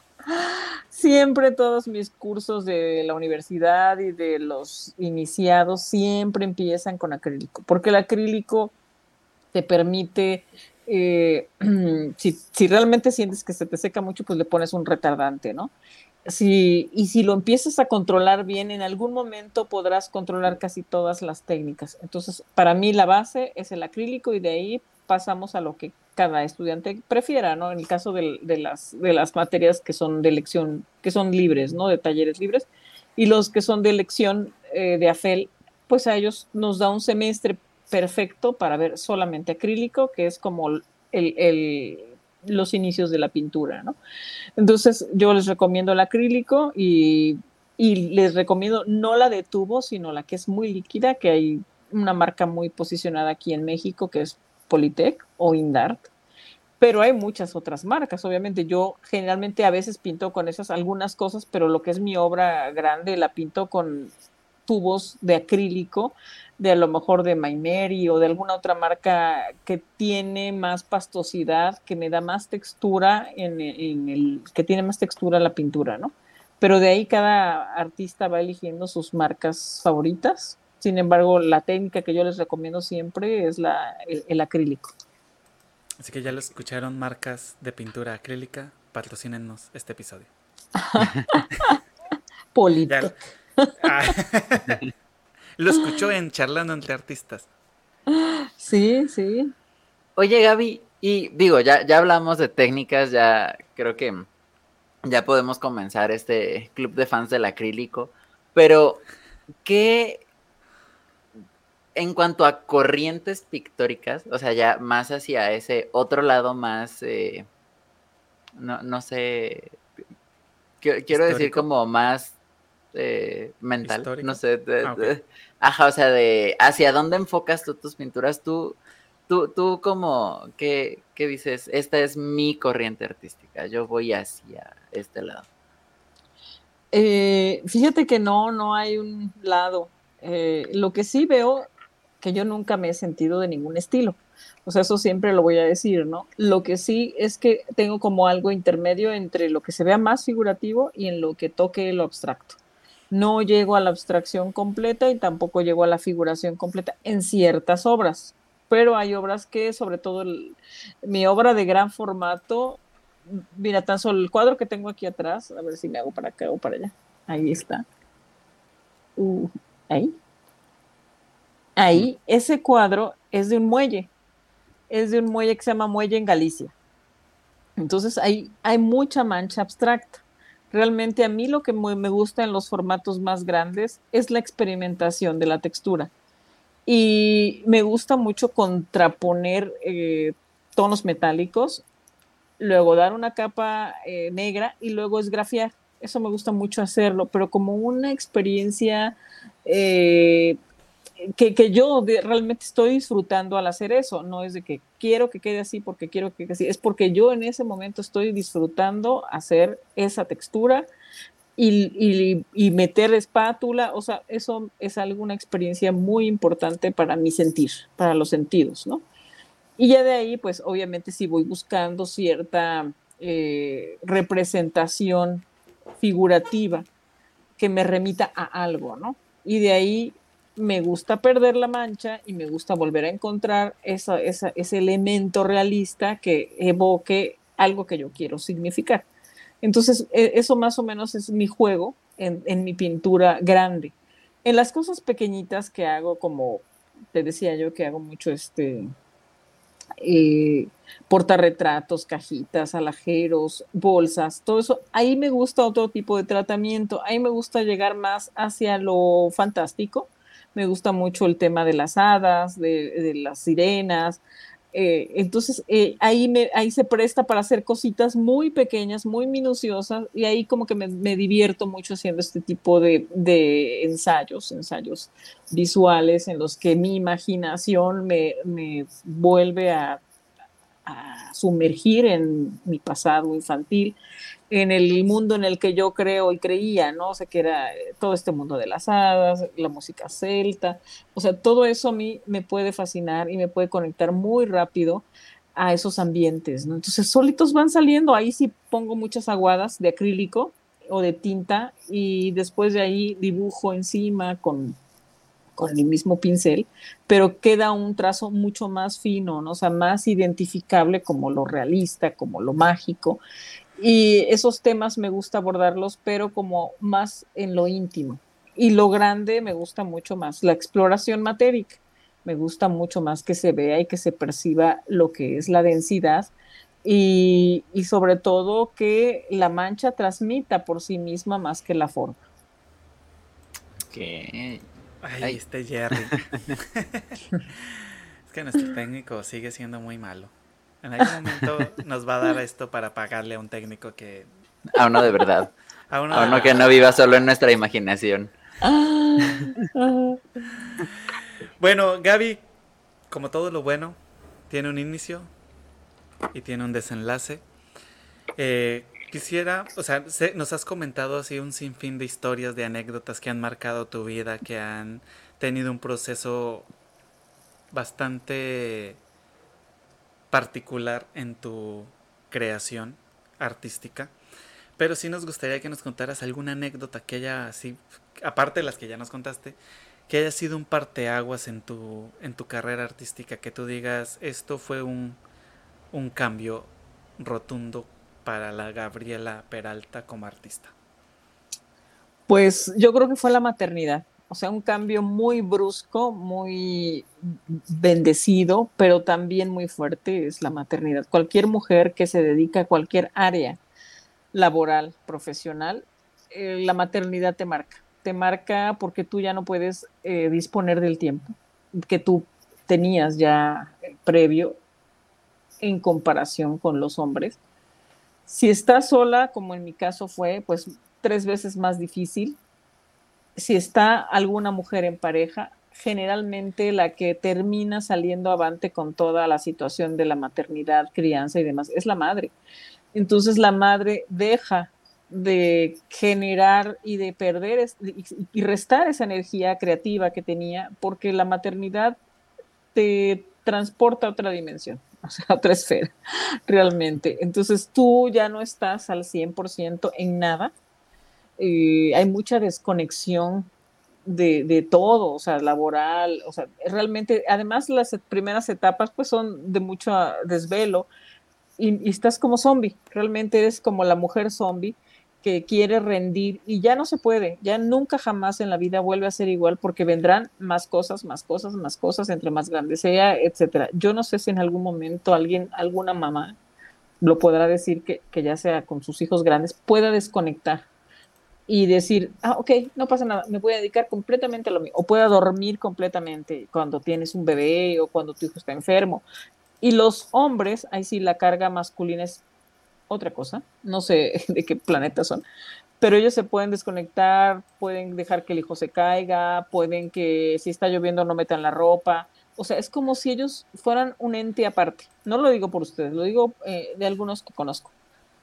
Y son un ente aparte, o sea, ellos es como si no existieran en esta realidad doméstica y estuvieran sumergidos en otra cosa, nada más lo laboral. Entonces, pero la mujer es lo laboral, es lo doméstico, es la maternidad, es lo que tú quieres ser si eres artista es peor, porque entonces tú tienes frustración de no poder estar haciendo lo que tú quieres. Entonces viene una cosa muy fuerte eh, entre, entre, que te cuestionas, ¿no? Quería ser mamá, esto es lo más indicado para, para mí, y es válido sentir esa desesperanza, ¿no? Porque esos momentos son muy fuertes, eh, de mucha impotencia, en los que estás cavilando todo el tiempo si eso era lo que tú querías, ¿no?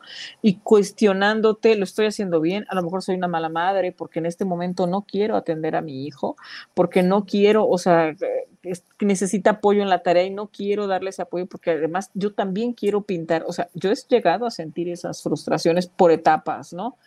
hay etapas en las que otra vez vuelve a fluir y hay otras etapas en las que no. Pero jamás en la vida yo volvería a ser igual, nunca.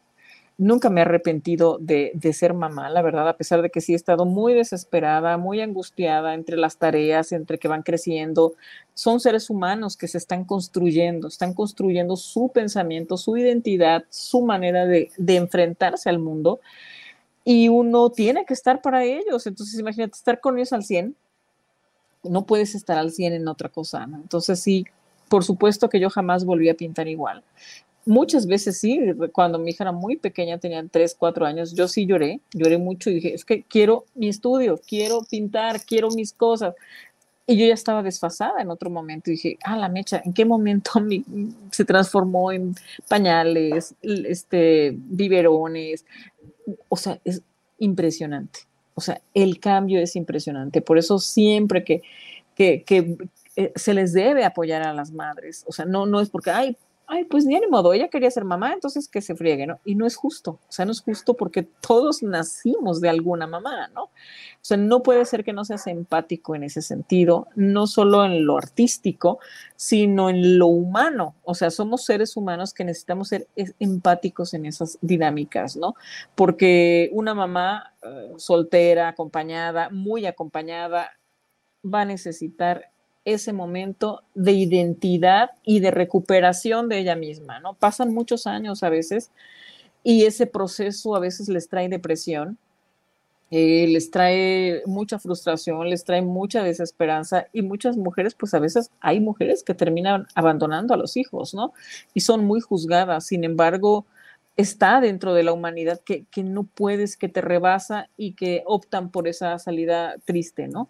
Entonces yo sí creo que como artista tuve un parteaguas. Ok. Creo que se nos desconectó. Creo que oficialmente se murió la batería. Deja el mando el mensaje. Pero bueno, retomando hacia lo que nos estaba comentando, sí es, es muy cierto, es muy cierto que, que lamentablemente sí, en el, no solo en el arte, sino en todas las en todas las profesiones, la mamá es la que se ve más perjudicada al momento de querer seguir con su parte laboral, aunque bien ahorita ya está mucho de, está muy de moda esto de que pues el padre se pone la camiseta y es el que se queda como amo de casa, por decirlo de esta manera, pero aún así pues sí, sí, efectivamente sí es un cambio bastante fuerte y pues agradecemos mucho a, a Gabriela que nos haya compartido su experiencia y pues que sabemos que aún así disfruta de lo que está haciendo, disfruta de ser madre y disfruta de ser pintora y pues que también es válido y también invitamos a todas las mamás que nos están viendo en estos momentos que si en algún momento se han arrepentido no se sientan mal, es normal, es parte de un proceso psicológico porque pues ustedes cambiaron toda su vida por darnos la vida a nosotros, así que no se sientan mal si en algún momento se sienten frustradas, se sienten sobrepasadas, es normal, hace parte de todo este bonito proceso que es la vida. Y pues recuerden que aprovechando que pues ahorita andamos solitos con José Eduardo, los invitamos para que se conecten el siguiente lunes, iba a decir miércoles, aún no se me olvida que eran los miércoles ya entre artistas. El siguiente lunes a partir de las 8 de la noche, recuerden que, sé que ya dije recuerden muchas veces, pero para que lo recuerden, es que vamos a hacer un brindis en el programa número 50 en este primer año. Entonces los invitamos que si tienen un tecito que les encanta mucho, si tienen alguna bebida con alcohol que les guste, no se vayan a embriagar, solo es para brindar y quisieran compartirla con nosotros ese día, háganlo. Y si se quieren tomar una fotito eh, brindando con nosotros en este primer año de charlando entre artistas, tómense la foto y pongan el hashtag primer año charlando entre artistas, o no sé, ahorita, después nos vamos a inventar un, hashtag que funcione bien. Pero pues para que lo compartan con nosotros, porque la verdad nos sentimos súper emocionados, han sido 50 episodios llenos de muchas experiencias como la que tuvimos el día de hoy, llena de muchas anécdotas, de muchas historias que nos han enriquecido a todos. Siento que hablo por todos, incluyendo a José Eduardo y al, a todo el equipo que ha hecho parte de Charlando entre Artistas, los patrocinadores que han estado con nosotros, ustedes charleros que nos ven cada ocho días, que también se han sentido identificados con algunas historias, que han sentido emoción con algunas historias, que sin duda se han reído con algunas otras historias que nos han contado nuestros invitados. Y pues recuerden que esto no sería posible sin ustedes, que han estado ahí pendientes al lado del cañón con nosotros en cada ocho días de charlando entre artistas. Así es, y ya tenemos aquí de vuelta con nosotros a Gaby. Me fui a la otra dimensión. es que me estaba quedando sin batería en el teléfono. ¿Sí me escuchan bien? Porque sí. sí. Ah. Pero bueno, ya me corté yo sola la inspiración, me hice la maldad. Pero bueno, en, sí era eso, ¿no? El que eh, una mujer eh, se vuelva madre, acepte su maternidad, implica, mm, no se puede decir como un sacrificio, porque esa palabra no me gusta, pero sí se vuelve un, un desvío de energía, un desvío de energía hacia ese ser que está creando.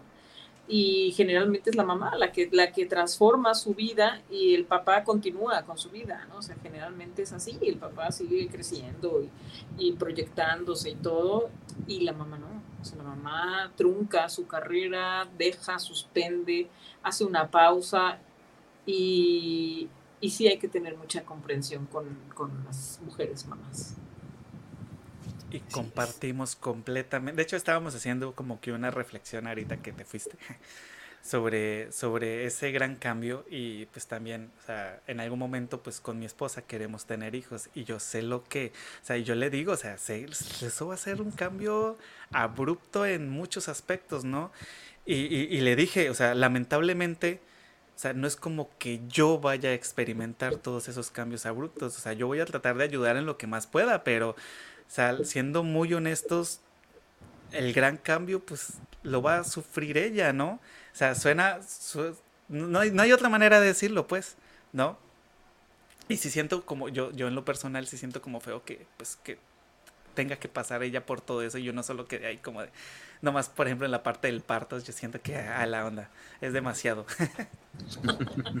es que hoy estuvimos hablando de partos y eso, y, y, le dije, o sea, yo lo único que voy a poder hacer es estar ahí viendo, o sea, no voy a poder hacer nada más y, y, siento feo porque pues es una responsabilidad de dos, ¿no? Y pues, pero bueno, ya, ya, ya nos desviamos.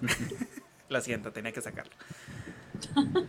Pero sí, sí, comprendemos. Y pues qué bonito que pese a, bueno, no, no pese, que aún con todas estas nuevas experiencias que nos comentas de ser mamá y que cambiaron tu vida tan drásticamente, aún así continúes luchando por lo que te gusta y por lo que amas, que es el arte, y que de alguna u otra forma lo has ido como que empatando con esta bonita labor de ser mamá.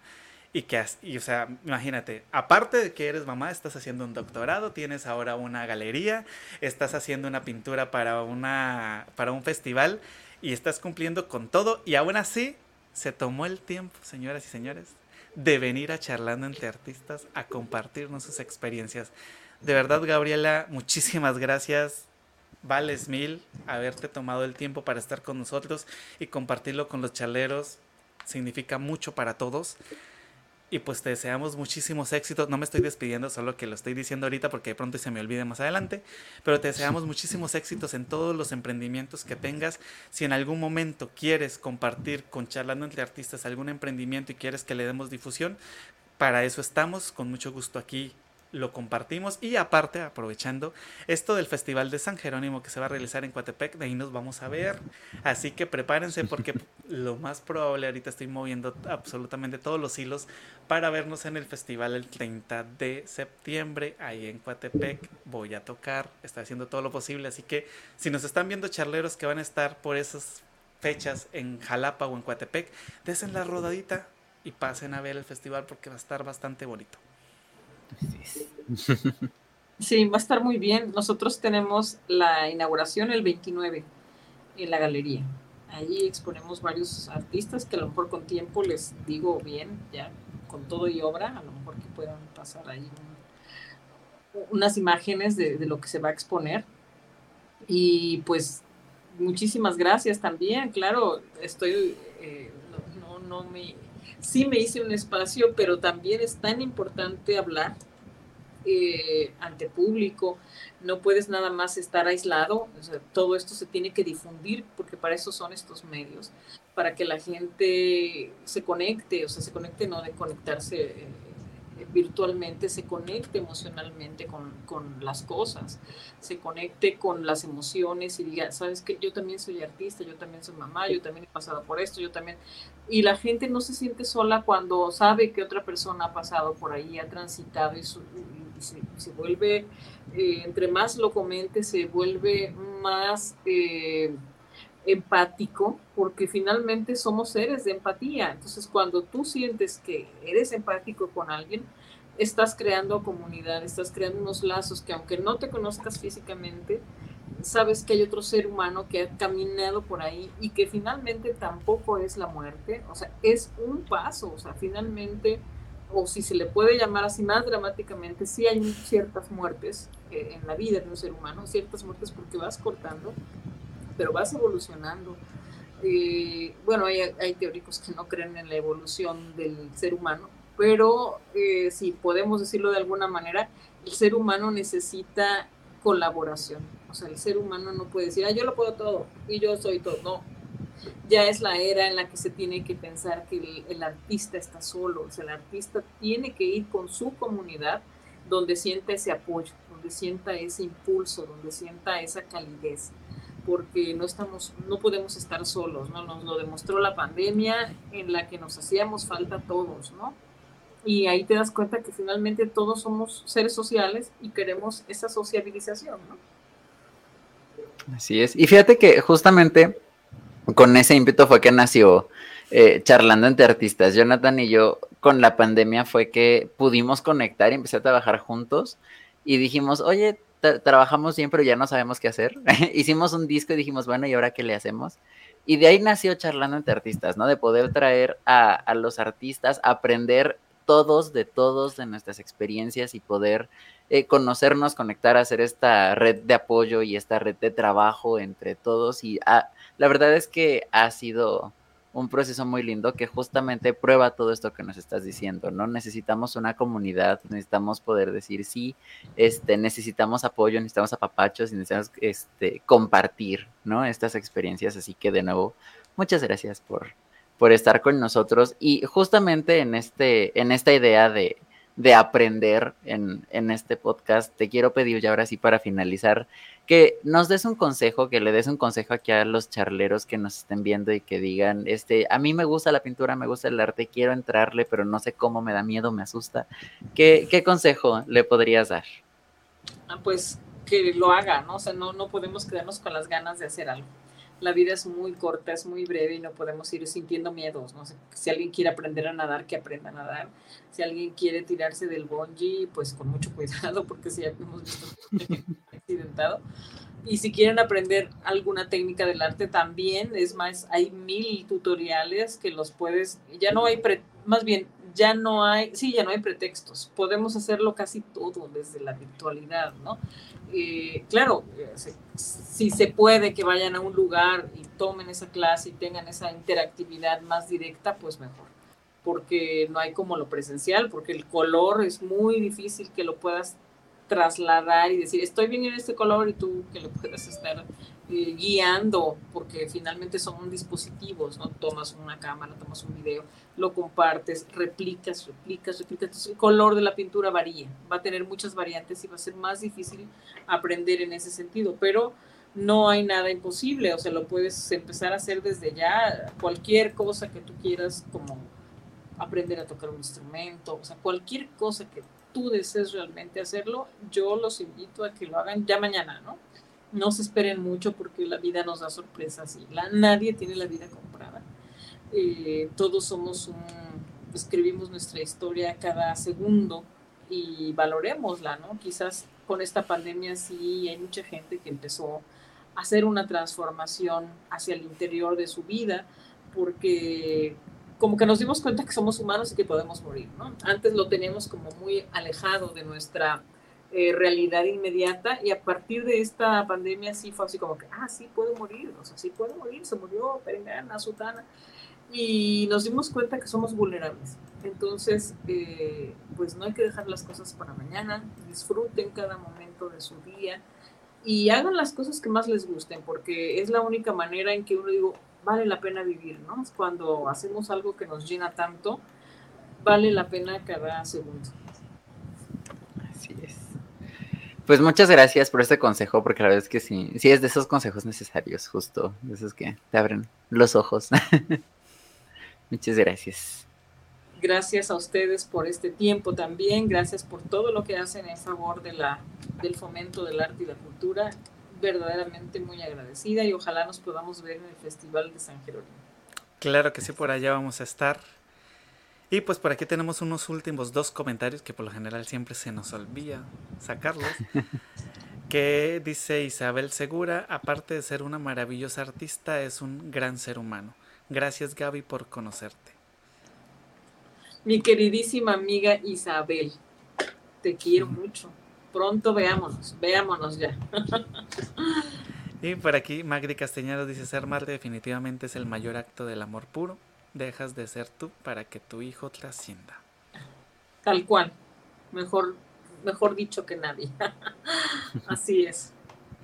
Y pues bueno, muchísimas gracias charleros por acompañarnos en este bonito episodio número 49. Recuerden que el siguiente lunes tenemos este episodio 50, ya les dijimos, los que quieran compartir con nosotros alguna bebida que más les guste a ustedes, con la que ustedes se sientan identificados, puede ser un tecito, un café, un atole, una chicha, un masato, una cervecita, un tinto, lo que ustedes quieran, pero que ustedes les represente felicidad para que compartan con nosotros este bonito momento de felicidad que es llegar al episodio 50, llegar al primer año de Charlando entre Artistas para que brinden con nosotros en el programa. Les tenemos grandes sorpresas, no sé si nos permita la producción comentar algo, algo pequeño de estas sorpresas. Ok, sí, sí, sí, está, está bien, doy, doy mi autorización como, como la mitad de esta producción. Este, pues sí, la verdad es que hay bastantes sorpresas preparadas para el próximo episodio. Vamos a tener el regreso de, algunos de, los charleros que han estado con nosotros. No, no estoy seguro de si puedo decir nombres, pero la verdad es que han sido charleros que han marcado este, este podcast. Este, va, a estar, va a estar lindo, va a estar interesante, se han, se han, se han puesto varias cosas. Y sé que ustedes lo van a disfrutar mucho, queremos que sea muy interactivo, mucho más de lo que ya es, porque si de por sí pueden comentar, mandan preguntas y demás, ahorita queremos como que hacerlo un poquito más interactivo, estamos trabajando lo más que podemos para eso, entonces siento que lo van a disfrutar demasiado. Oye José, ¿te acuerdas que íbamos a pedirle algo a los charleros antes de irnos en este episodio? No, ah, sí. sí, ese, ese, justo lo que acaban de ver, estos últimos 10 segundos es nuestra forma de trabajo. Siempre, desde que nos conocemos y empezamos a trabajar, es, oye, ¿te acuerdas que vamos a hacer esto? No. Ah, sí, cierto. Siempre. De uno y de otro. Siempre. bueno, les queremos solicitar que para el siguiente lunes ustedes vayan pensando, vayan craneando. Ay, ¿qué era José Eduardo? Se me olvidó. Lo que queremos, miren, queremos hacer este episodio que si de por sí es charlando entre artistas, somos personas que pues nos dedicamos de una u otra forma a crear contenido para crear arte para las personas. Este, queremos hacer ese episodio más dedicado hacia las personas que consumen el arte, ¿no? Que, que, van a ver obras de teatro, que van a ver cine, que van a ver exposiciones, que van eh, a conciertos, etcétera, etcétera, etcétera. Entonces, eh, queremos que nos cuenten eh, alguna experiencia a la que ustedes tengan más marcada conociendo a algún artista, ¿no? De que digan, no, yo conocí a, ¿a quién será bueno? A Chespirito y yo me caí al suelo porque era mucha impresión. Que nos cuenten estas experiencias de cómo han sido sus acercamientos a los artistas, cómo han sido sus acercamientos al arte. Lo pueden hacer escribiéndonos a eh, las redes sociales de Charlando entre Artistas, que pues en todos lados nos encuentran como Charlando entre Artistas y ahorita las van a ver en pantallas y la otra mitad de la producción me, hace el favor de, ponerlas. este, o también pueden este, escribirnos a nuestras redes sociales personales. Eh, Jonathan Totena está en todos lados como Jonathan Totena, en Instagram, en Facebook, en Twitter, en TikTok. En Twitter no me este, escriban, por favor. Perdón, pero pues es que es una de las redes sociales que ignoro. Lo siento. O justamente pueden poner www.facebook.com diagonal charlando entre art o nos buscan como charlando entre artistas y ahí nos van a encontrar en Instagram también arroba charlando entre artistas nos mandan un mensajito con su historia con su anécdota este en Facebook a mí me encuentran como facebook.com diagonal acosta josé e o me, me pueden buscar como José Eduardo Acosta y en Instagram arroba jacosta molina Ahí nos pueden mandar sus anécdotas, sus historias para que puedan tener un, espacio en el próximo episodio que de todas formas va a ser completamente en vivo. También vamos a tener ahí los comentarios a todo lo que da para celebrar este primer aniversario, celebrar estos 50 episodios que la verdad es que sí, sí, si no se nota, sí estamos muy emocionados. Sí, sí, sí, ahorita nomás es cansancio, pero sí, la verdad sí estamos con toda la actitud y que van a ser más de un invitado para el siguiente charla. Es la primera vez que vamos a tener más de un invitado y nos sentimos muy emocionados porque ellos ya saben la dinámica, ellos ya saben cómo vamos a venir con el programa.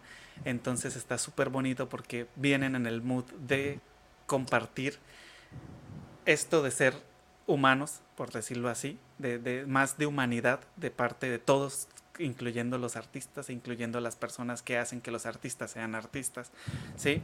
Entonces es, siento que es lo más, lo más, lo más, lo más bonito que vamos a tener. Así es. Pero bueno, ya, ya casi son dos horas de, episodio. Creo que este ha sido uno de los episodios más largos que hemos tenido en, en el podcast. Así que, pues de nuevo, Gaby, muchísimas gracias por estar con nosotros, por darnos dos horitas de, de tu tiempo, que sabemos que tu agenda es, es muy apretada. Ya nos, nos has comentado un poco de todo lo que haces. Entonces, de verdad, muchísimas gracias por estar con nosotros. Sabes que yo te aprecio mucho, de verdad. Eh, eh, agradezco mucho que hayas aceptado la invitación desde el principio, que dijiste, sí, sí, sí, yo le entro y pues aquí andamos, muchísimas gracias. Y a todos ustedes, charreros, muchas gracias por conectarse en este episodio número 49. Los esperamos dentro de ocho días en el canal de Jonathan Totena, por lo mientras en este que es mi canal de YouTube, los que nos están viendo en YouTube, pueden suscribirse, pueden dar like, pueden comentar, o todas esas cositas que dicen las personas que les saben al internet. Este, entonces... la campanita todo eso. este, muchísimas gracias de verdad por estar con nosotros y pues nos vemos dentro de ocho días para celebrar el primer año de Charlando entre Artistas. Gracias. Esto fue. Hasta luego. Charlando entre Artistas. Nos vemos la siguiente semana. Adiós. Gracias.